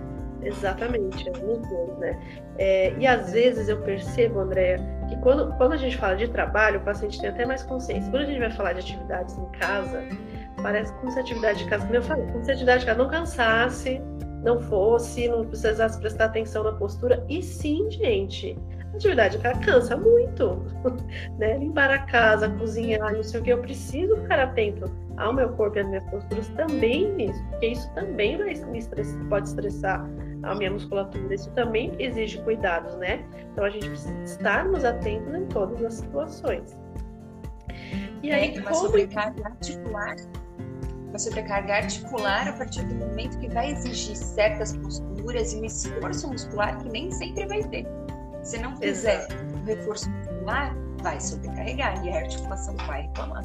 Não só o músculo, mas a articulação com certeza. E aí entra, né, até que já mas é sempre importante frisar a importância da atividade física, né? Então você precisa condicionar a sua musculatura ao estresse do dia a dia, né? Tudo que a gente faz gera tensão, né? Então o exercício físico entra de novo te preparando para as situações que você vai passar ao longo do dia, seja em casa ou no trabalho, né? Sim, olha só como é interessante essa fala que a gente está fazendo, né? Então a gente começou com a prevenção, a equipe multidisciplinar eliminar, né, a conservação de energia, proteção, mas sempre volta. Então, assim, é, é cíclico, né? Então, não, não tem como perder tudo isso. Exatamente. E aqui, o, o, Instagram acho que faz uma hora só, né? De, de live. Se Olha, cair, nas últimas tá lives nas últimas lives que eu fiz, passou tipo uns 15 minutos assim. E eu ouvi dizer que parece que ele ia liberar para 4 horas de live agora. Não sei se já liberou para todo mundo. é, só ia avisar eles que fica aí. E se a gente não terminou o assunto, não decidiu nem nada, a gente volta. Porque eu quero aproveitar com eles, eu ia falar no começo, eu esqueci. A gente vai fazer uma brincadeira, vai fazer uma gincana com brindes daqui a pouco. Então, se a gente tiver que voltar para falar né, a respeito disso, e aí quem vai escolher quem é que vai ganhar é a doutora Marcela. Eu tenho então, daqui a pouco eu responsabilidade. a sua responsabilidade, a sua responsabilidade. Estou até nervosa agora. Só para deixar o pessoal aí mais atento. Muito bom. E aí a gente vai entrar agora numa parte bem, bem importante também, que é então como que eu vou orientar o meu paciente? Então, que tipo de orientação que eu vou é, fornecer para ele, né, que vai me ajudar nesse caminhar que a gente está falando aqui. Então, uma coisa que é muito importante, então, é, eu preciso também passar para o meu paciente que os nossos hábitos eles refletem na nossa saúde. Então, hábitos têm total relação com prevenção de dor, prevenção de todas essas essas questões que a gente está falando aqui. E o caminho é mudar de hábitos para prevenir dores, proteger a articulação e etc. E não esperar a dor melhorar para depois pensar em mudar de hábito, porque às vezes eu escuto muito do meu paciente. Ah, não, vou começar a me exercitar quando melhorar a dor. Não, é o exercício que vai levar à melhora da dor. É a mudança na alimentação que vai melhorar a melhora da dor. Então, em primeiro lugar, é converse e trabalhe com o seu paciente sobre a importância de construir hábitos saudáveis. É difícil construir um hábito? Com certeza, a gente sabe que não é uma coisa do dia para a noite. É uma construção, um caminhar, um passo a passo, né? Mas trabalhe com o seu paciente desde sempre para que ele entenda que esse processo de construir bons hábitos e que isso pode ser um processo leve, não é para ser uma coisa pesada do tenho que comer tal coisa, tenho que fazer exercício. Não, eu quero fazer exercício porque o exercício é bem-estar. Eu quero comer bem, não é porque eu quero ser magra, num padrão imposto. Não, é porque eu quero ter saúde. Não estamos falando de estética jamais. Estamos falando de saúde. Então, isso é muito importante de ser trabalhado aí com os pacientes desde sempre, né? É, e aí o pessoal fala às vezes, né? Ah, mas a mudança de hábito leva 21 dias. Então tem que repetir por 21 dias o mesmo hábito todos os dias, a mesma hora. Nem sempre são 21 dias, né? Então cada pessoa vai ter uma adaptação de acordo com a rotina dela, não é que tem que ser todo dia aquela coisa rígida. Se eu vir uma obrigação, e aí isso não vai acontecer, tem que acontecer de uma é. maneira fluida. Exato, é. então a coisa tem que fluir. É aquilo de tá, dentro, dentro, do que, dentro do que o paciente precisa alterar. Então, como que a gente consegue fazer isso na rotina dele? Que nem o exercício, né? Ah, tá, eu preciso fazer exercício. Tá, mas eu não consigo fazer uma hora de exercício. Tá, então não precisa fazer uma hora. A gente faz meia, a gente faz 15 minutos que seja, né? Então a gente vai trabalhar com o paciente dentro ali da realidade dele. De novo, isso é importante. Então, enxergue a realidade do seu paciente. Não adianta impor metas que ele não vai conseguir cumprir. Você vai se frustrar com o profissional, o paciente vai se frustrar com o tratamento vocês não vão chegar a lugar nenhum. Então, entenda a realidade dele, trace metas dentro do que tem resultado, mas dentro do que é ali palpável para o paciente, né? E, e, aí, falando um pouquinho então dessas estratégias, então a gente já falou lá no começo, né? Lá a Andrea citou agora há pouco, divisão de tarefas do dia a dia. Então, assim, não deixe para fazer tudo de mais pesado ou tudo quando você tiver melhor. É, não é para fazer tudo no dia que você está bem, aí no dia que você vai se desgastar muito no dia seguinte. Então, nosso corpo tem limite, nós somos humanos. Então, excesso sempre vamos, vai causar dor. Não tem como. Então, é, e não é porque, de novo, eu tenho capacidades, limitações, não é nada disso. Isso é um conceito muito errado. É porque ninguém deveria ser submetido a excessos de trabalho, inclusive quando a gente está falando nas atividades de casa. Então, divida as tarefas pesadas no decorrer dos dias da semana. Faça um calendáriozinho mesmo que seja. E aí divida essas tarefas nos dias, é, intercalando, que nem a gente falou, atividade com repouso, intercalando atividade pesada com atividades mais leves. Então, você tem uma atividade grande para fazer, nossa, é uma atividade que eu vou demorar muito tempo. Então, divida ela, ou divida ela em atividades pequenas, ou vá fazendo pausas no decorrer do trabalho. Fazer pausas quando isso é possível, né, se você não depende de outra pessoa, né, te impondo nada ali, é muito importante. Pausas têm que existir para não estressar sua articulação, não estressar sua musculatura. Isso faz parte de tratamento, faz parte de prevenção. Então nunca esqueçam de orientar isso para o seu paciente, tá? É, se você for fazer alguma atividade que exija que você fique muito tempo de pé, intercale com momentos de descanso para você sentar. Né? Geralmente eu falo, o ideal, sei lá, a cada uma hora de pé, senta 10 minutos, pelo menos que seja assim. Da mesma forma, se você trabalha sentado, também é importante que você faça pausas para levantar. Você está sentado e aí você fica ali sempre na mesma, mesma posição, vai estressar o joelho, vai estressar a coluna, então, né? Tudo isso, uma forma de proteger essas articulações é faça pausas para intercalar posições. E de novo, preste sempre atenção no seu corpo. Preste atenção como está a sua postura quando você realiza qualquer atividade na sua casa. E não é para ficar neurótico do tipo, ah, mas qualquer coisa que eu vou fazer. Não. Só se olhe. Só aprenda a cuidar do seu corpo, aprenda a enxergar. É, você não precisa fazer movimento brusco, você não precisa fazer movimento pesado, né?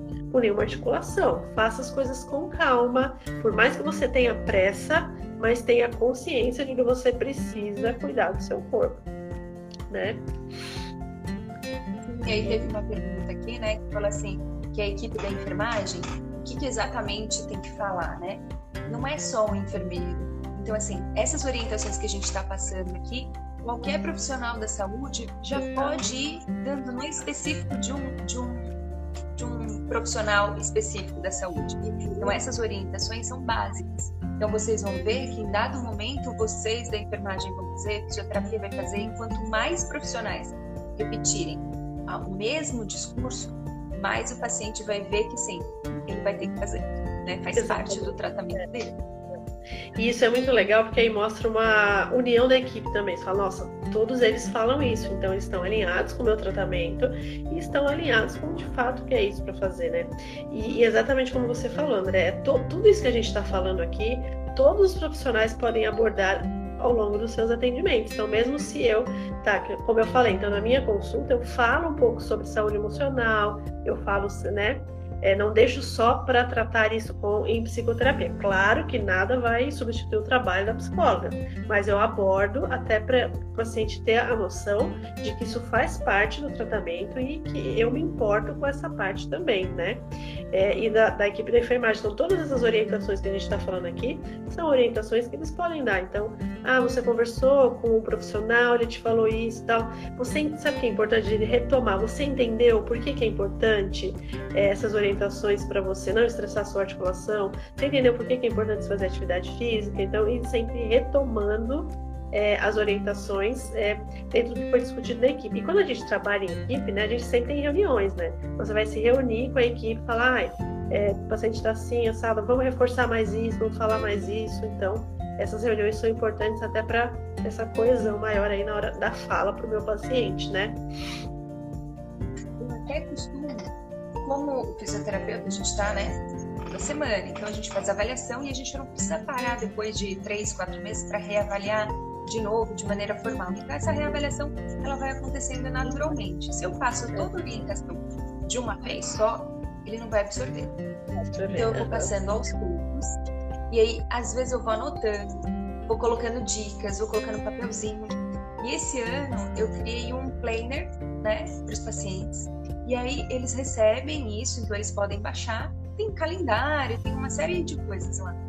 E aí tem a parte de anotações, onde eles vão fazendo anotações de quando eles melhoraram da dor, de quando pioraram, se eles seguiram a orientação, qual foi a orientação que eu dei. Então isso é muito legal, porque assim, eles vão ter aquilo por um ano, anotando, né? Informações, porque se a gente anota tudo em papelzinho, eu percebi que os papeizinhos se perdem. Se perdem. É que nem a dentista, que faz um cartão só com horário e com a data. Né? No nosso caso, não, precisa de muitas informações. E isso vem me trazendo bastante resultado, porque eles têm aonde procurar. Então, é. assim, eles sabem que aquilo é um caderninho deles, né? Vira como se fosse uma agenda deles, que eles podem anotar e eu mesmo vou colocando dicas, exercícios, tudo. Então, eu vou mandando e eles vão anotando. Isso deu bastante resultado. É uma coisa nova que eu tô fazendo e, e deu super certo. Nossa, muito legal. Eu faço com os meus pacientes. Eu tenho vários também manuaizinhos que eu passo para eles. E eu faço o diário da dor também, para eles irem anotando os momentos que eles tiveram dor, é, como que estava a postura nesse momento. Me estressei com alguma coisa e tal, para eles terem uma noção dos gatilhos, o que, que a gente tem que atuar. Isso é bem legal. E outra coisa interessante que você falou, André, essa questão de não dá para eu jogar as informações todas de uma vez, né? Eu falo muito isso pro meu paciente, às vezes, numa primeira consulta eu não vou conseguir te passar todas as orientações que precisa. Então, até para você ter uma noção que vai ser ao longo do tempo, então ao longo das consultas a gente vai aprofundando mais em determinados temas, né? Em pontos específicos aí do tratamento. Então, isso é super importante também. E dois comentários só sobre a, a que chegou aqui. Eu achei engraçado. Teve duas alunas falaram: Nossa, estava deitada, até sentei direito. ah, mas isso acontece direto. Eu tô dando aula, aí eu tô falando, né, de esqueleto, de anatomia. Eu falei, então, porque a gente tem que sentar sobre os iscos, tudo. Tá todo mundo assim, largado, né? Quando tá é, no presencial. De repente, eles, eles vão se ajeitando, assim, como se eu não estivesse vendo desde o começo da aula. eu, eu já vi a marcha de vocês quando vocês estão entrando ali na porta já. e ah, teve alguém que perguntou em um momento como este, é possível tratar da fibromialgia de forma online? Sim, super possível. É, nos adaptamos né, a essa nova realidade e foi bom porque conseguimos chegar às vezes em locais onde o paciente não tinha tanto suporte. E aí eu tenho inclusive tratado bastante pacientes de outros estados e tal online, então isso é super possível. Claro que quando a gente identifica que precisa de alguma coisa é, ali, acho que vai ter que examinar, alguém vai ter que examinar o paciente presencial, então a gente acaba encaminhando para algum profissional ali da região. Mas, de uma maneira geral, todas as orientações e o plano de cuidado de tratamento que eu faço com os pacientes, a gente tem conseguido ótimos resultados no online, inclusive com terapias online também, né? Acho que você deve fazer também, né, Andréia? É, Sim, é antes já, isso já acontecia, mas não com é. tanta frequência. Então, às vezes a pessoa me procurava tudo mais, ah, você não mora mais em São Paulo, e agora, né? Você tá em Peruíbe, como que eu faço? Então, no começo, quando eu vim cá, eu ia toda semana. Você diminuiu a cada 15 dias. Aí depois a cada um mês. Mas, né, gente, eu falei, com tanta tecnologia, e aí quando veio a pandemia, veio tudo isso, a pessoa falou, nossa, mas tem isso. Eu falei, gente, eu já faço isso há tanto tempo. né? É que as pessoas não estavam habituadas. Não era o momento ainda. É, não estavam habituadas com isso. Então hoje já é uma realidade. Exato, exatamente. Muito bom. E aí, é, ainda nessa, nessa questão de proteção articular e tal, queria falar um pouquinho sobre adaptações de objetos. Então, é, a gente pode fazer algumas se o paciente tem muita dificuldade em pegar é, pegar talher no né, momento de pinça assim a gente pode engrossar é, cabo de vassoura, rodo, pincel, talher, para facilitar com que ele pegue e que isso não estresse tanto é, a articulação. Isso é muito comum da gente fazer e as terapeutas ocupacionais né, é, usam bastante de, dessas orientações aí. A panela também, né? Às vezes para panela, se você sentir necessidade, achar que a panela está muito pesada, tem muita dificuldade, você pode engrossar ali também o cabo da panela. Normalmente quem escreve por muito tempo é, se você engrossar o lápis, né? Hoje em dia até tem, né? Várias marcas aí que tem, né? Que você coloca ali na, né?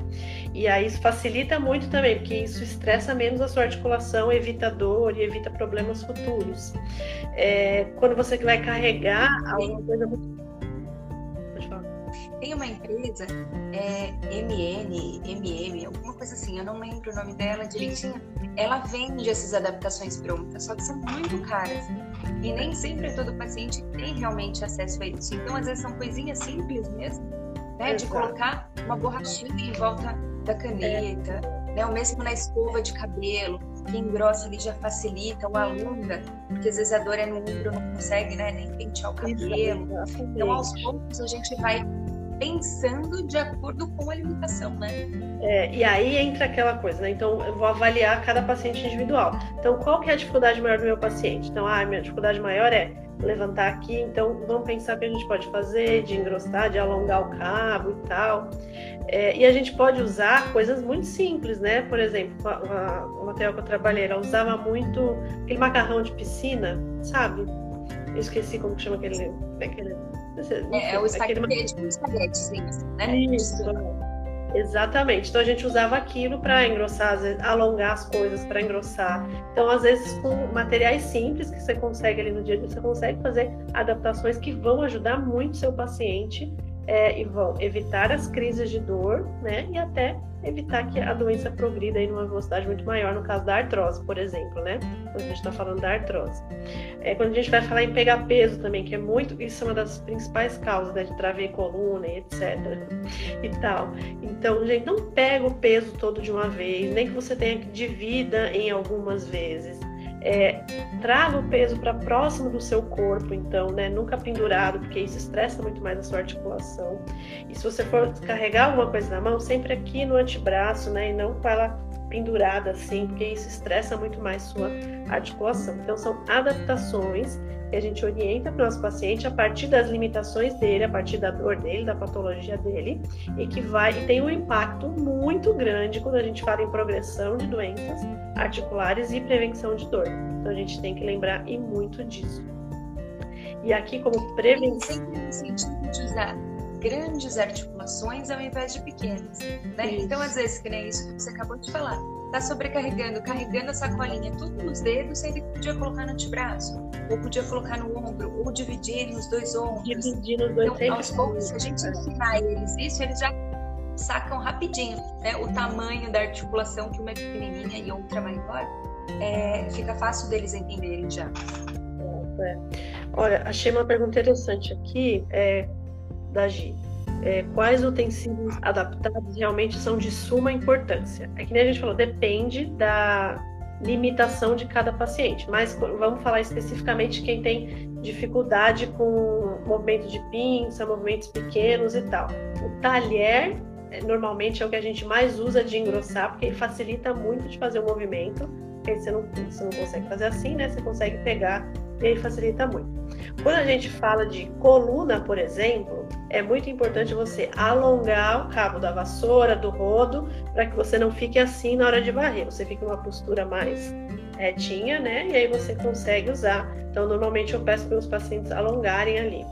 E outra coisa também bastante comum é geralmente pincel. Então você tá, tem que pintar e tem uma dificuldade maior também, né, de pegar que é o que a Andrea falou, né? De usar a mão. Então você engrossa ali o pincel e aí fica mais fácil, porque você está estressando menos a sua articulação, você tem que fazer aquilo, né? Então acho que esses são os, esses são os que eu normalmente uso dentro das patologias que eu recebo. Você consegue lembrar de mais alguma coisa, André? Importante? Para pacientes que nem essa semana eu estava dando aula de anatomia, a gente estava falando dos ossos da mão, aí eu falei, né, do da deformidade dos dedos, tudo aí uma aluna virou e falou assim, ah, porque o meu tio tem dedos em ventania, né? Então ela sabe do que ela tá falando, ela sabe que é uma consequência da artrite reumatoide. Então, assim, tem doenças crônicas que vão trazer deformidades, ou do mesmo jeito teve uma sequela de, de um AVC, que acho que alguém perguntou alguma coisa né, também a respeito disso. Então, tem uma deformidade, tem uma limitação do movimento, o braço vai ficar todo flexionado. Então, a gente precisa adaptar de acordo com o que ele está mostrando para gente. Quando é dor, aí é um pouco mais simples. Agora, quando tem uma deformidade, essa limitação do movimento, porque a articulação está travada, aí já é bem mais difícil. Exatamente. Hum. E aqui, nesse momento de falar de proteger a articulação, etc., a gente não pode esquecer de uma coisa, gente. Alongamento é muito importante. Aquilo que a gente falou. Você precisa condicionar o seu corpo para o estresse que você vai passar no dia a dia. Né, seja atividade de casa, etc. Então, alongar, se manter alongado é sempre importante. E aí aqui entra uma coisa fundamental, gente incentive o seu paciente a se, exer se, exercitar. Não faça com que ele tenha medo de se movimentar. E aí eu vou contar né, uma coisa, e aí queria muito a sua opinião sobre isso, André, que às vezes eu recebo paciente que fala assim: o fisioterapeuta não quis encostar em mim porque falou que enquanto eu tiver dor, ele não vai fazer nada. E aí o que acontece, né? Aí acabou, né? Reforçou uma crença limitante que o paciente já tem de que ele não pode se mexer enquanto ele tiver dor, né? E é, isso aqui não é bem assim, né? A gente tem uma série de exercícios que podem e devem ser feitos pelos profissionais e pelo paciente nos momentos de dor. Então, não façam isso com o seu paciente, não traumatizem o seu paciente. E aí, queria que você falasse um pouquinho sobre isso. Por favor. Isso é desesperador. E às vezes a pessoa chega para mim, né? Como a gente aqui, eu administrava a Academia da Saúde, então vinha pacientes encaminhados do AFITO, que é o, o departamento que é da fisioterapia, mas lá tem tantos casos que é quando uma lombalgia, casos mais leves, tudo eles mandavam direto para fazer a academia da saúde, atividade física, mas a gente tinha grupinhos de reabilitação também. Aí o paciente falava assim: não, mas eu quero fazer só o choquinho. Então, que a gente não tem aparelho. Aqui você vai ver que você vai é, conseguir melhorar da dor sem exercício. E eu percebi que estava me assustado. Aí eu falei, quer saber? Eu falei assim, olha, no momento certo a gente vai fazer. Aguarda que na hora certa a gente vai fazer. Então, primeiro eu quero te convidar para essa primeira aula, aí dava educação, paciente, tudo. Aí fazer os alongamentos. Chegou uma hora que ele nem lembrava mais do dito do choquinho. Né? Então, tem esses estigmas. E as pessoas tem aquela cinesiofobia, de medo do movimento, de achar que tem uma hernia de disco, então né, o mundo acabou, não pode mais se movimentar. Então eu quebro tudo isso, mas tem que ir muito devagarzinho. Quanto mais o paciente tiver confiança naquilo que a gente está falando, naquilo que a gente está fazendo, um outro paciente dá um exemplo. Eu gosto muito de trabalhar em grupo, então isso também ajuda. Mas, por favor, pessoas, sejam aqui profissionais da saúde, os estudantes ou os né, pacientes que estão aqui também, gente precisa fazer exercício, nem que seja um alongamento. mas tem que fazer. Tudo tem o seu tempo. A gente não vai dar carga logo no começo, é. porque a carga vai levar um tempo. Às vezes o próprio peso da perna já é uma carga excessiva, né? De levantar a perna, de ficar na ponta do pé. Então é tudo muito progressivo, mas é. colocar a mão é fundamental. E essa pandemia me deixa desesperada nesse sentido, porque assim, eu é. vejo um, uma cervical já, né? Do trapézio saltando, aí já vou e coloco a mão. Então eu quero que a pessoa saia de lá bem, né? Então, assim, e depende do toque. Claro que nas aulas online tudo a gente faz o que pode, mas o exercício é fundamental. O próprio exercício já vai diminuir a tensão muscular. Não é que só vai diminuir, a pessoa vai voltar a ter o estímulo de contração e relaxamento na medida certa, não vai ficar só tenso, duro demais, né? Então, o paciente também não precisa de relaxamento. Às vezes eu falo isso para eles que a gente tem que tirar esse vício que a gente tem de falar toda hora. Relaxa, relaxa, relaxa. Não é só relaxar. O músculo não precisa ficar relaxado. Ele precisa estar ativo, esperto e desperto. Né? Ele não pode ter tensão demais e nem relaxamento demais. Então, sem exercício é ruim e exercício demais ou sobrecarga do mesmo, da mesma tensão também é ruim. Então, entrar nesse equilíbrio mesmo. É. E tem outra coisa também, às vezes o paciente fala, ah, você fez fisioterapia? Fiz fisioterapia tal. O que você fez fisioterapia? Ah, eu fiz só né, um choquinho, tenso, fez, ultrassom e tal. E aí, assim, em alguns momentos a gente sabe que o exercício é fundamental, ele faz parte da reabilitação. Então, se você ficar só nesses aparelhos, não vai, infelizmente, não vai melhorar. E aí, o que que acontece? O paciente fala para mim, não, eu fiz um ano de fisioterapia. Tá, o que, que você fez? Um ano de TENS, de FES, etc. E não melhorou. Então eu não quero mais fazer. Aí é outra crença limitante de que a reabilitação não funciona, a fisioterapia não funciona, mas porque não fez o que precisava, né? Então são duas crenças que a gente precisa quebrar, é, tendo consciência é, do quanto é importante a gente passar isso para o paciente. Aí falando sobre, a gente falou já um pouquinho sobre é, algumas orientações específicas né, da, das articulações, a gente falou então daqui da, da sacola para carregar aqui, do peso que é para dividir. Quando a gente fala de ombro, o mais importante é evite ao máximo que seu paciente faça coisas acima da cabeça aqui, né? Então o ombro, tinha uma professora minha que falava, foi feito para aqui, ó, no nível do ombro, no nível do seu olho. Então, por exemplo, varal, traz o varal para baixo. Se você trabalha em pé e trabalha, você não vai ficar o tempo todo abaixado assim. Você precisa de uma bancada que esteja né, na sua altura. Então, o máximo que você conseguir trazer para o nível do seu ombro, para o nível do seu olho, é melhor para não estressar essa, essa articulação daqui. É, quando você trabalha com atividade, muita atividade manual também, é muito importante você falar para o paciente fazer pausas para movimentar, às vezes, as mãos, sabe? Fazer movimento circular, alongar um pouquinho. Então, a gente não pode esquecer também é, desses trabalhadores, do quanto isso estressa, então, nesses momentos de pausa e de relaxamento ali, o quanto isso pode ajudar é, a não estressar tanto as articulações. Certo? Quem ah? bastante fica muito tempo em pé, né? É uma função que fica muito tempo em pé, ou mesmo uma dona de casa que às vezes tem uma louça homérica ali, né? Que vê a família inteira, se ela vai, tem uma lombalgia, tem uma hernia de disco, de colocar sempre algo embaixo da pia ali para ela poder ir alternando a ah. posição do pé. E vai relaxando a musculatura de um lado e vai sempre alternando. Tá numa fila, troca o peso do apoio da perna. Troca o peso, isso também ajuda bastante. Porque isso é muito legal também, né? Que às vezes a gente percebe que o paciente vem com muita contratura, vem com muito ponto gatilho ali de um lado, porque você vê que ele joga muito peso, não está distribuindo bem. Então, ter essa visão, ter essa noção e passar isso para o paciente é super importante também, né? Então, essas são algumas medidas gerais aí quando a gente fala de proteger a articulação específica. O que tem que ficar de mais importante é isso. Então, veja no seu paciente qual é a maior limitação dele, qual é a maior dor, qual é a maior dificuldade. A partir dali, vamos pensar o que fazer, né? É, e como não estressar tanto a nossa articulação. E dentro da proteção articular, a gente não pode deixar de falar também sobre as órteses, né? Temos muitas órteses quando a gente fala em proteção articular. Inclusive, né, o conceito de órtese é isso, é um aparelho, um dispositivo ortopédico é, destinado a alinhar, prevenir ou corrigir deformidades e melhorar a função de alguma parte do meu corpo.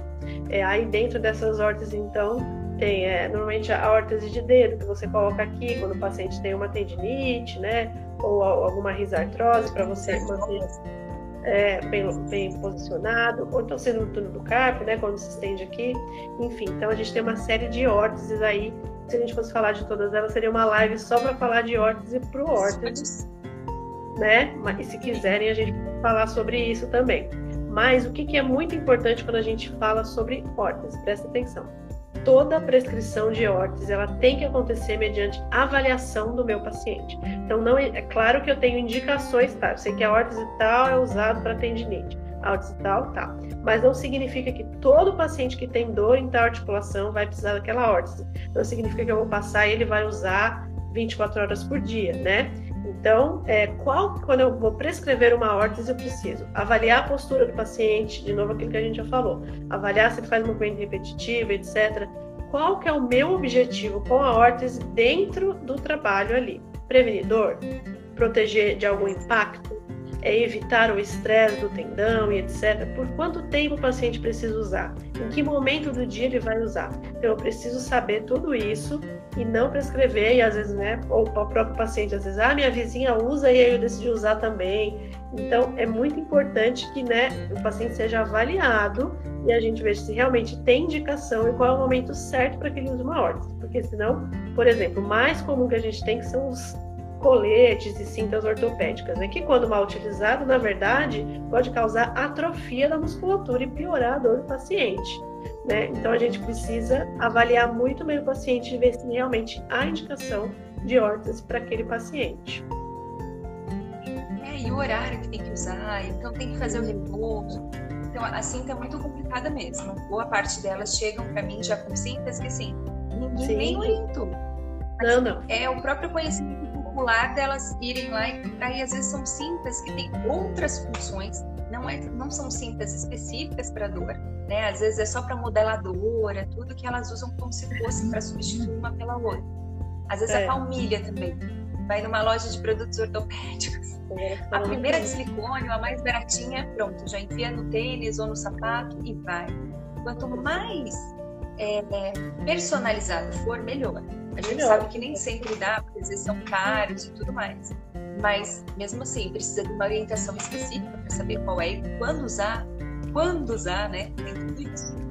Exato. E da palmilhas foi uma coisa muito interessante. Atendi uma paciente hoje, inclusive, que falou: Ah, uma vez prescreveram uma palmilha, mas nem examinaram meu pé, eu nem tirei o, sapato, o pé do sapato, como é que sabia que é palmilha? Nem usei. Né? Que bom, pelo menos a paciente tinha mais consciência do que profissional, sabe? E isso é muito importante. Quando a gente fala de palmilha, eu acho que essas hortas de palmilha e essas que o acesso a elas é muito fácil, porque tem na farmácia, tem em qualquer lugar. Então, como o acesso é fácil, aí dá a impressão de que você pode né, ir lá comprar e usar, só que não é bem assim. E quando mal utilizado, muitas dessas hortas podem piorar os quadros do paciente.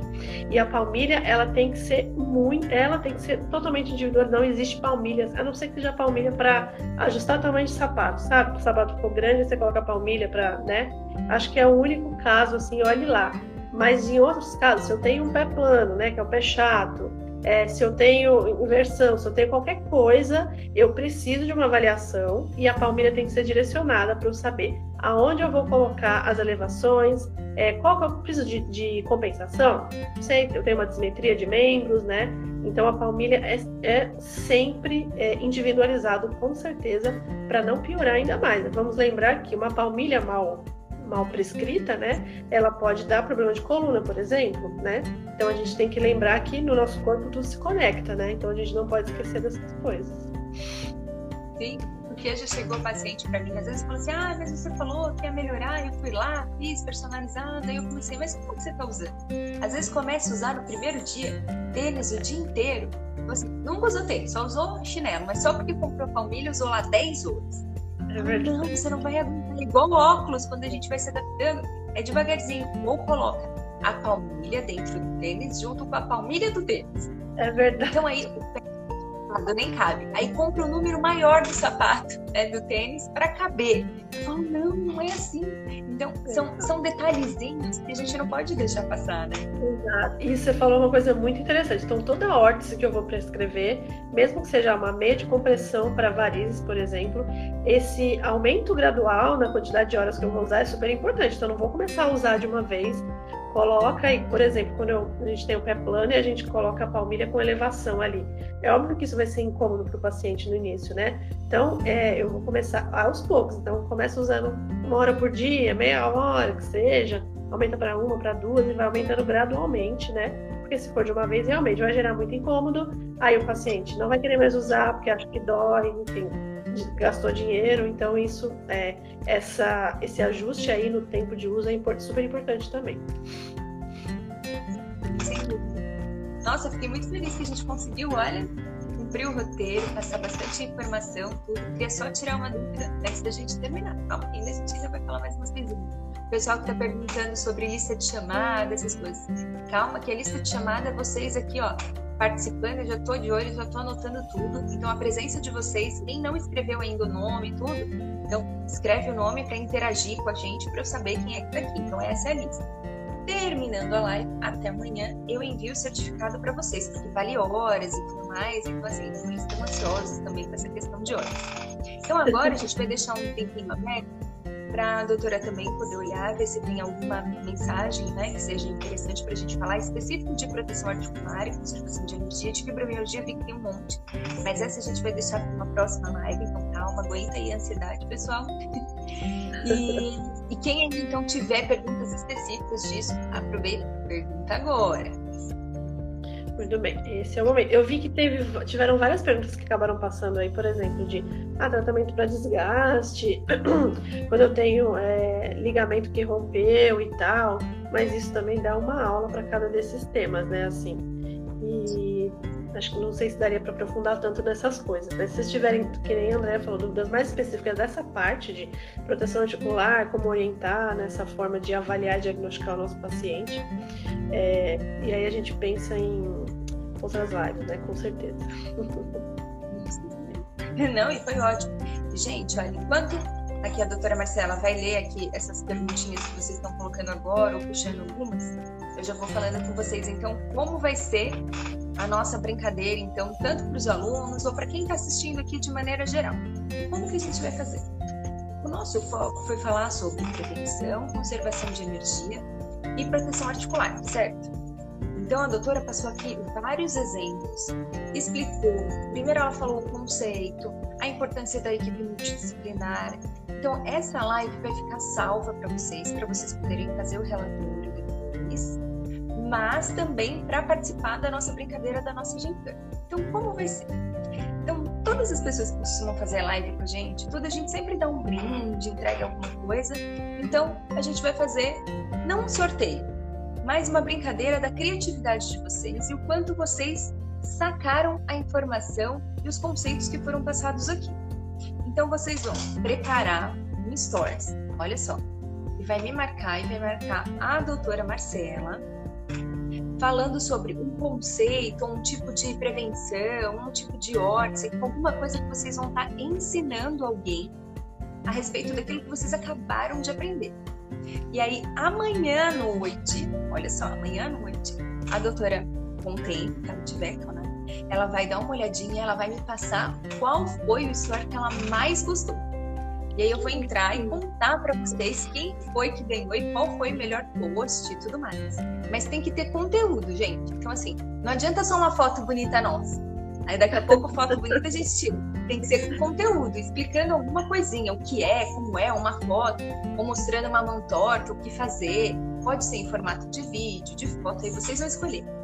O post mais criativo que marcou nós duas vai ganhar o nosso brinde.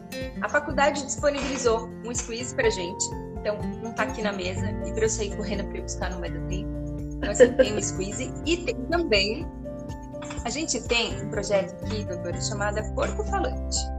Né? Ah, e é uma marca que assim, eu li sobre isso e até te perguntar o que, que era, que eu fiquei curiosa. É um projeto social que a gente faz, que a gente faz exercícios ao ar livre, né, para as pessoas que têm dor crônica, que precisam de reabilitação, para a gente sair daquele ambiente fechado.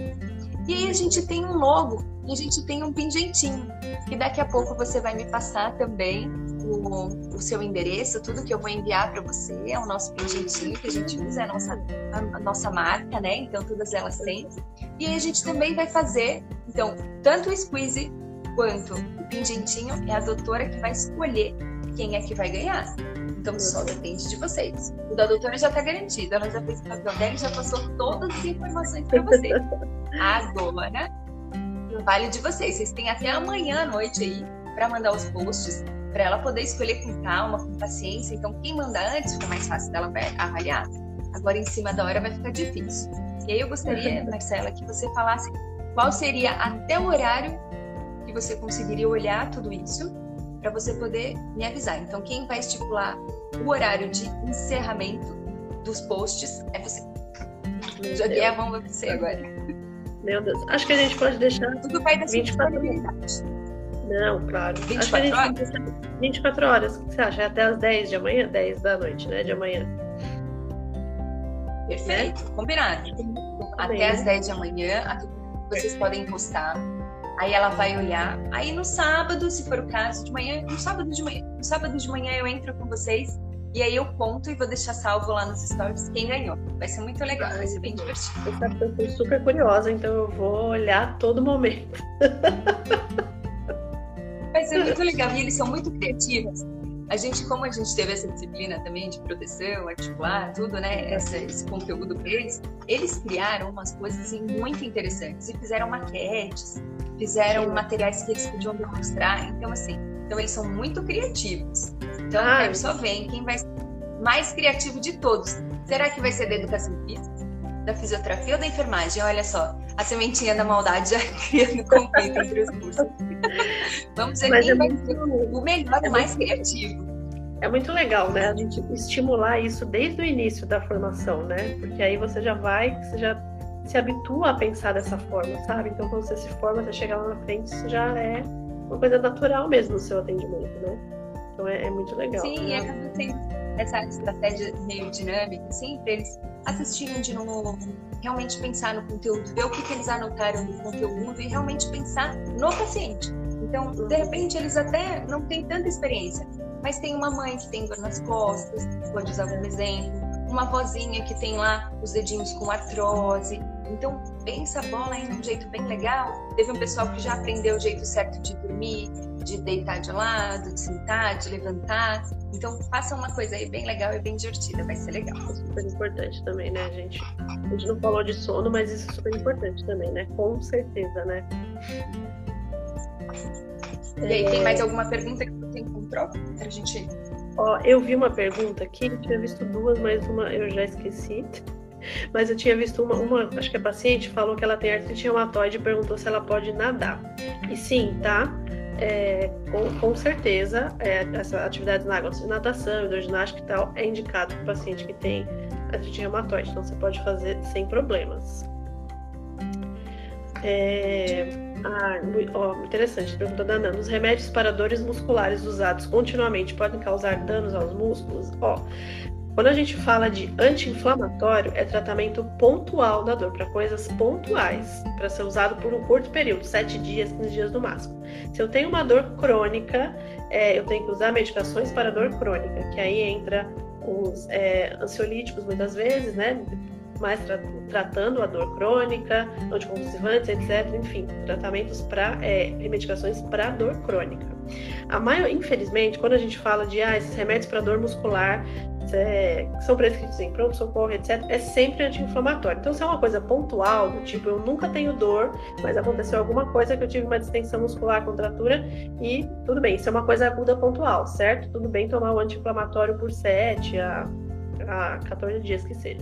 Se eu tenho dor crônica e tenho muitas crises, não adianta eu ficar tomando anti-inflamatório, porque esse não é o tratamento. Estou tendo agudização da dor crônica, então eu preciso tratar a dor crônica, tá?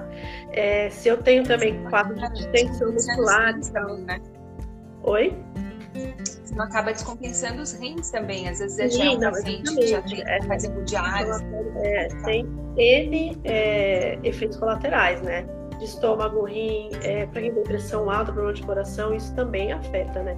Relaxante muscular, via de regra, também é mais pontual, ele não é tão prejudicial quanto o anti-inflamatório, mas na maioria das vezes usa mais como uma coisa mais pontual mesmo, tá?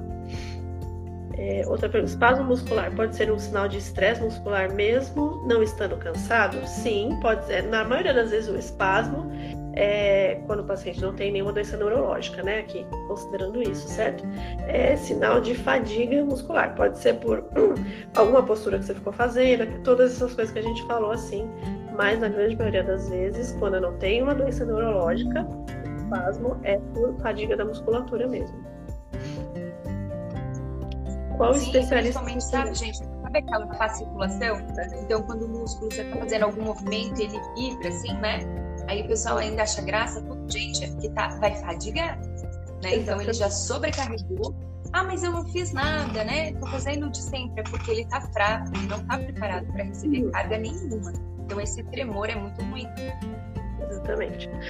A Ana perguntou qual especialista procurar, neurologista ou reumatologista? Ana, então vamos lá.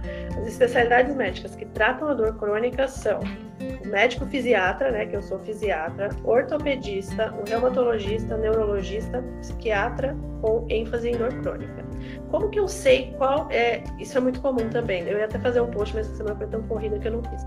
Como eu sei qual especialista que eu tenho que procurar? Então, é, é assim, cada um vai ter um olhar diferente. O ortopedista, ele vai ter um olhar mais cirúrgico, né? Ele é uma especialidade cirúrgica, tem um foco mais nisso. O reumatologista, ele vai, ele tem uma experiência maior nas doenças autoimunes, né? Nessa parte toda de tratamento aí. É, o neurologista ele tem experiência na dor crônica também, mas o foco dele maior vai ser nas doenças neurológicas. E quando a gente fala em reabilitação, aí é a especialidade do médico fisiatra, tá?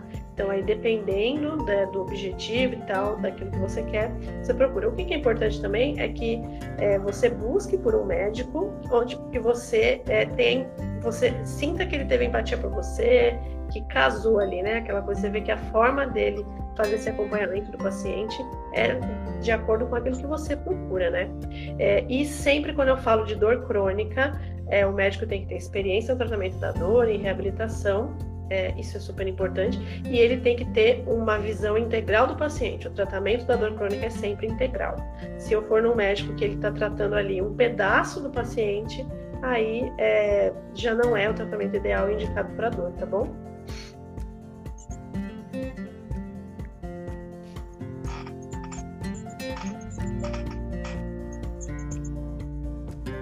É...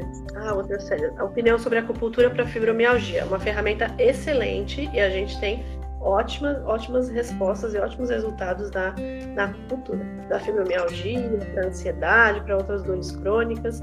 Lembrando que a acupuntura ela faz, vai fazer parte de um plano de tratamento, né? Tudo faz, nunca é uma coisa isolada, mas sempre dentro de um plano de tratamento. Isso é importante, tá bom? Porque entra dentro das práticas integradas. Então, daquilo que a gente falou lá desde o comecinho, essa equipe multidisciplinar, né?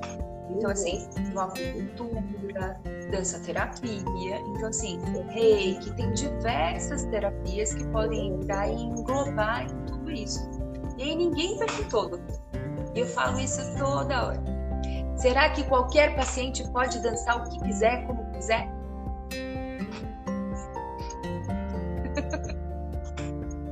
É, isso é uma coisa. Pode ser dançando, pode fazer aula de dança, de zumba, como que é? De crossfit, né? Da coisa toda. Eu acho é, que isso é, isso entra uma coisa muito e uma dúvida muito comum também dos pacientes, principalmente da fibromialgia. Mas que tipo de exercício que é melhor eu fazer, etc. Eu acho que na verdade não existe é, tipo de exercício, momento do exercício. Então, em que momento o paciente está no tratamento? Não, ele nunca fez exercício físico, ele nunca se alongou e ele está com sintomas totalmente exacerbados. Adianta eu falar para ele, vamos fazer zumba crossfit não adianta, assim, ele não vai aguentar de dor, ele não vai, não está condicionado para isso. Então esse não é o momento para ele fazer isso. Ah, mas eu gosto muito de dança. Tudo bem, então vamos começar alongando, vamos começar com exercícios leves e depois eu vou progredir para outras coisas. Então a principal pergunta que você tem que fazer para o paciente é: em que momento o meu paciente está? Né, em relação a condicionamento físico, a exacerbação de sintomas de dor, em que momento ele está. E aí eu vou pensar qual é o exercício mais indicado para isso. E quanto mais exacerbado e quanto menos condicionado ele está, mais leve eu tenho que começar para depois progredir para as outras coisas, né? Sim, é porque como eu falo muito de dança, todo o pessoal sempre pergunta, eles escrevem a modalidade específica. Aí eu falo, calma, vamos lá. Primeiro que eu não te conheço, você mandou agora mensagem no Instagram, saber como que você tá e uma série de coisas. Então tem muitas modalidades, né? E o pessoal acha que zumba é aula de dança, não é atividade física. Então, em outros momentos a gente vai conversar a respeito disso. A gente tem uma modalidade que chama dança reabilitação, dança terapia.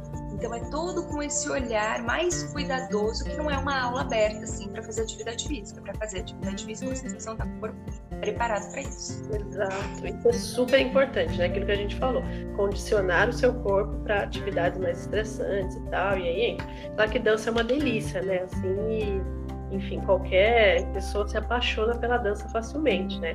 Mas isso é super importante. Em que momento você está para começar a fazer é, determinado exercício, né? Mas se você gosta muito de dança, com certeza vai ter alguma modalidade dentro da dança que você vai conseguir. Não desanime por isso. né? É isso aí, não era sério. É, exatamente. Então vamos lá, já escolhe mais uma perguntinha para a gente poder fazer o fechamento. O pessoal que está perguntando aí se pode ser em dupla essas postagens, até pode, no máximo em dupla, tá bom? O paciente, pessoas que têm fibromialgia, quem está participando, qualquer pessoa que está participando aqui da live pode fazer a postagem para participar dessa nossa brincadeira, desse nosso concurso aí do melhor post nos stories, tá? Mas tem que marcar, tem que me marcar e marcar a doutora, nós duas, hein? Não esquece. Muito bom. Deixa eu ver. Eu vou perguntar lá para cima, mas agora já quero agradecer aqui as pessoas falaram que a live foi ótima, estou muito feliz também. Foi realmente sensacional. Deixa eu. Ah, legal, olha só. Essa pergunta é interessante. Ó.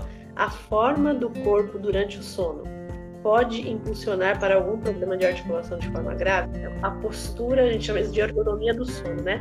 A post nossa postura é, no sono é super importante para evitar crise de dor, com certeza.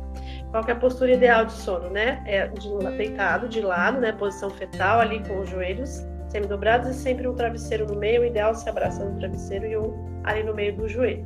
Qual é a pior postura para estressar suas articulações? De bruço, com certeza. É a pior coisa, que é pior para coluna, pior para o joelho, pior para cervical, é pior para tudo. Tem muito paciente que tem esse hábito, nossa, não consigo dormir de outro jeito, mas aí é aquela coisa que a gente falou de hábito, né? De você ir se readaptando, você construindo esse hábito. Então, posturas inadequadas pode ser, inclusive, tem paciente que fala, nossa, já acordo cansado, é, acordo com muita dor, pode ser a sua postura no sono que não tá legal. Outra coisa que é importante também, você vê travesseiro, colchão, é, é o ideal para o paciente, a densidade, essas coisas todas. A altura está certa, não está nem muito baixo nem muito alto. Então, todas essas questões em relação ao sono são super importantes quando a gente fala em prevenção de dor também. Então, gente, vocês estão percebendo aí como esse tema é importante. E a gente conseguiu só dar uma pincelada, a gente só colocou um docinho assim, ó, na boca de vocês, para vocês verem o quanto a gente tem para falar e o quanto a gente tem para aprender, e sempre o tempo inteiro, e o quanto a gente aprende uns com os outros. Então, essa troca é muito legal, multidisciplinar, e a todo momento tem coisas novas para a gente vir e aprender vocês estão ainda trilhando esse caminho, então tudo que vocês puderem assistir de lives, de palestras, aproveitem. Porque o conhecimento agora com o Covid, ele está aberto para todo mundo. Então tem tendo muitas lives muito interessantes. Tem profissionais que antes não tinham ou tempo ou estão vindo agora a público conversar de maneira mais direta. Então assim, quando vocês né, imaginavam que ia ter um médico psiquiatra aqui falando com a gente, conversando, tirando as dúvidas, falando uma linguagem que tanto profissionais e estudantes estão entendendo e pacientes estão aproveitando também. Então, olha só, então aproveite, o conhecimento está aí e é para todos. Então, se apropriem dele. Tirem dúvidas, perguntem mais para nós também, aproveitem as aulas que vocês vão ter agora para os professores. Não são só os pacientes que precisam de proteção articular e conservação de energia nós, nós como profissionais também, a gente passa muitas horas sentado, os fisioterapeutas às vezes muitas horas em pé, carrega paciente, né? É, tem a maneira certa de, vamos supor, chega um cadeirante, como que a gente vai levantar ele da cadeira para a gente fazer menos esforço? Então, isso é uma proteção articular. Os enfermeiros que ficam trocando de leito, agora com o Covid, nessa é, posição prona, que estão se tanto. Por que que se fazem se faz com muitas pessoas ao mesmo tempo, para descarregar o peso, para não sobrecarregar ninguém. Quantos enfermeiros têm problema de joelho, nos pés, nas, na coluna?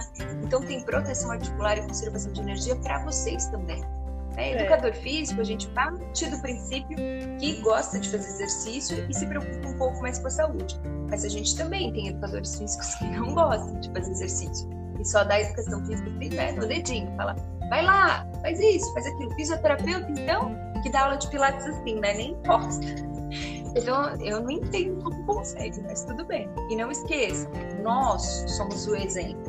Então, a gente está nas redes sociais agora, então a gente não vai convencer o nosso aluno, o nosso paciente, o nosso cliente, que ele tem que fazer por obrigação. Eles vão acompanhar o que a gente está fazendo e nós somos o exemplo. Então, eu até vi um postzinho seu de um final de semana na rede, lendo, curtindo lá tranquila. Então, assim, nós somos exemplo. E vocês têm que pensar nisso também. Vocês vão ser o exemplo em algum momento. Então, a mudança de hábito e comportamento já começa na vida de vocês, né? De preservar a articulação, de consumir menos energia. Então vocês já podem aplicar para vocês, para quando for falar para o paciente, isso ser uma coisa mais natural. E aproveitem as pessoas que estão ao redor, mãe, tia, vizinha, já vai passando orientação. Teve gente que virou e falou assim: ai, como que eu vou fazer para passar essa informação? Aplicando, mostrando, demonstrando, fazendo para si próprio, e isso é, inspira né, as pessoas, como aqui a Ana está falando. É, e eu acho que você falou uma coisa muito importante também. E aí volta para aquilo que eu falei lá no começo. A gente precisa conscientizar os nossos pacientes, as pessoas, de que procurar um médico, procurar um fisioterapeuta profissional não é só quando a coisa já estourou, não é só quando eu tenho uma doença, eu preciso também de prevenção, sabe? Eu recebo às vezes muito paciente no meu consultório e falo, e aí, tudo bem? Ah, não, estivesse bem não estava aqui, né, doutora? Mas não precisa ser assim, sabe? Você pode estar me procurando só porque você quer saber como viver melhor e como prevenir complicações e ter mais qualidade de vida. Isso também é medicina. Não é só é, tratar a doença, é prevenção. Levem isso no coração de vocês, sabe? Que é, que a gente está falando aqui de prevenção serve para todo mundo. Claro que eu falo mais para quem tem dor, né? Falamos mais para quem tem trabalho ali com movimentos repetitivos, etc. Mas a gente está falando isso de todo mundo. Prevenção, construção de hábitos de vida é para todos, é para todos, né? Não só ali para os nossos pacientes. E aí eu queria dar dois recados finais. Um recado para os pacientes que estão nos assistindo. Gente, se você tem dor há muito tempo, se você nunca foi avaliado, não sabe a causa da sua dor, procure é, ser avaliado por profissionais especialistas para saber a causa da sua dor e traçar o seu tratamento correto. Esse é o principal recado para você. Toda dor precisa de um diagnóstico médico, nunca se esqueçam disso, tá? Nunca façam tratamentos milagrosos, coisas que vocês veem por aí, né? Porque, infelizmente, né, André, a gente vê muita coisa na internet que, enfim, entristece o coração. Então, lembre-se sempre disso. E para você que é aluno profissional da saúde, o principal recado que eu tenho para dar para você, também vendo muitas coisas que eu tenho visto aqui no Instagram, é: não seja aquele profissional que quer tratar a dor e acha que vai fazer tudo sozinho e não quer é, dividir com o outro, não acha importante ter é, outros profissionais. Eu vejo muita coisa no Instagram do tipo: se você tem dor, procure só tal especialidade. Se você tem dor, vá só em tal profissional. E não é assim que trata dor, não é assim que a gente vai levar o melhor para o nosso paciente. Então, seja aquele tipo de profissional que gosta de dividir com outros profissionais, que gosta de ter essa troca, que gosta de somar com outros profissionais para levar o melhor para o seu paciente. Essa é a minha principal dica. Levem isso para a formação de vocês, levem isso para a vida e sejam esse tipo de profissional que é aquele que soma para levar o melhor para o seu paciente, tá? Nunca se esqueçam disso. Olha só, gente, quantas dicas valiosas e importantes, quanto o conteúdo também né, conteúdo propriamente dito, de definições e dicas e assim vai. Espero que vocês tenham aproveitado. Queria agradecer muito aqui a sua presença, doutor. Eu sei que enquanto a nossa rotina com o Covid ficou cada vez maior, né, e a gente que produz conteúdo também, posta, fica uma loucura. Mas muito obrigada ter aceitado o convite. Espero que a gente possa ter um tempinho aí para fazer e pegar essas outras perguntas, essas queixas do pessoal, principalmente o pessoal da fibromialgia, a gente fazer umas outras conversas, vai ser bem legal, bem interessante. Agradecer os alunos, os pacientes que estão aqui acompanhando. Espero que vocês tenham gostado bastante. Quem sabe a gente consegue fazer uma rotina aí. Nem sempre eu consigo fazer live. Ano passado eu estava conseguindo fazer mais, esse está mais apertado. Mas aguenta aí que a gente vai conseguir fazer. Semana que vem eu tenho uma live com a Elga, com a psicóloga. Ah, né? Você teve uma live com ela também. Uhum, ela é ótima, não se ela é um docinho. Então, quinta-feira que vem tem uma live com ela já agendada. Então, se você quiser também divulgar mais alguma live, gente, o pessoal quiserem, é, já adiciona também é, a doutora Marcela para ir acompanhando, porque ela posta muito conteúdo interessante. Então, assim, tanto para paciente, para poder se prevenir, vocês, quanto alunos, para também pra saber como usar esse linguajar com os pacientes e aprender mais. Quanto antes vocês aprenderem mais rápido, melhor. E o que a gente traz para vocês é exatamente o que acontece no, no, nosso dia a dia. Então, às vezes acontece alguma coisa, falo, puxa, se ela está perguntando, a outra está perguntando, é que é importante. Então, eu vou lá e posto. Então, fiquem atentos a isso também, que a gente produz material específico para vocês. Exatamente, é. Ah, eu que agradeço, assim, de coração. Muito obrigada pelo convite, fico honrada de verdade. Já falei que adoro o seu trabalho. E olha, estou totalmente aberta para a gente fazer projetos, trabalhos. Eu também adoro, adoro essa troca, lives, vídeos, enfim, conte comigo de verdade. Foi muito especial, tá? Estou muito feliz. Obrigada a todo mundo que ficou esse tempo todo aí, né? Que a gente fala muito mesmo, mas são coisas tão importantes, né? Que não dá para a gente interromper, sabe? Então, é, muito grata mesmo por tudo a todos vocês. Me acompanhem também é, lá na minha página, sempre tem. Essa semana foi caótica, eu mal consegui postar, mas a ideia é sempre ter coisa e informação. Inclusive, esse mês eu vou fazer uma live para falar sobre a reabilitação pós-Covid. Ainda não tenho a data certa, é, eu vou fazer com uma terapeuta ocupacional, que é a, me acompanha né, nos meus trabalhos, e a gente vai falar dessa parte de reabilitação pós-Covid, mas não tem data certa ainda. E quando tiver, eu, eu falo direitinho para vocês. E é um tema super importante, né? tivemos algumas perguntas aqui, então, né, não perca que teremos. Enfim, só tenho a agradecer de verdade. Muito obrigada mesmo por essa oportunidade e conte comigo para projetos, trabalhos e lives futuras. Ai, que ótimo. Muito obrigada. E a gente podia pensar já, né, como a gente faz parte desse movimento da fibromialgia, em maio, né, como aqui a gente faz o evento todo ano, tudo vai ter que ser remoto, então a gente já pode começar a maquinar umas ideias legais. Eu já pensei nisso, né, só em fazer, o que fazer em maio, alguma coisa, mas a gente conversa em off. né? Aguardem novidades, pessoal. Aguardem que teremos coisas muito legais. É isso aí. Então, bom, muito obrigada. Boa noite, boa noite a todos. Obrigada, doutora. E até daqui a pouquinho. Daqui a pouquinho a gente conversa mais. Um beijo. Beijão, gente. Obrigada. Tchau, tchau.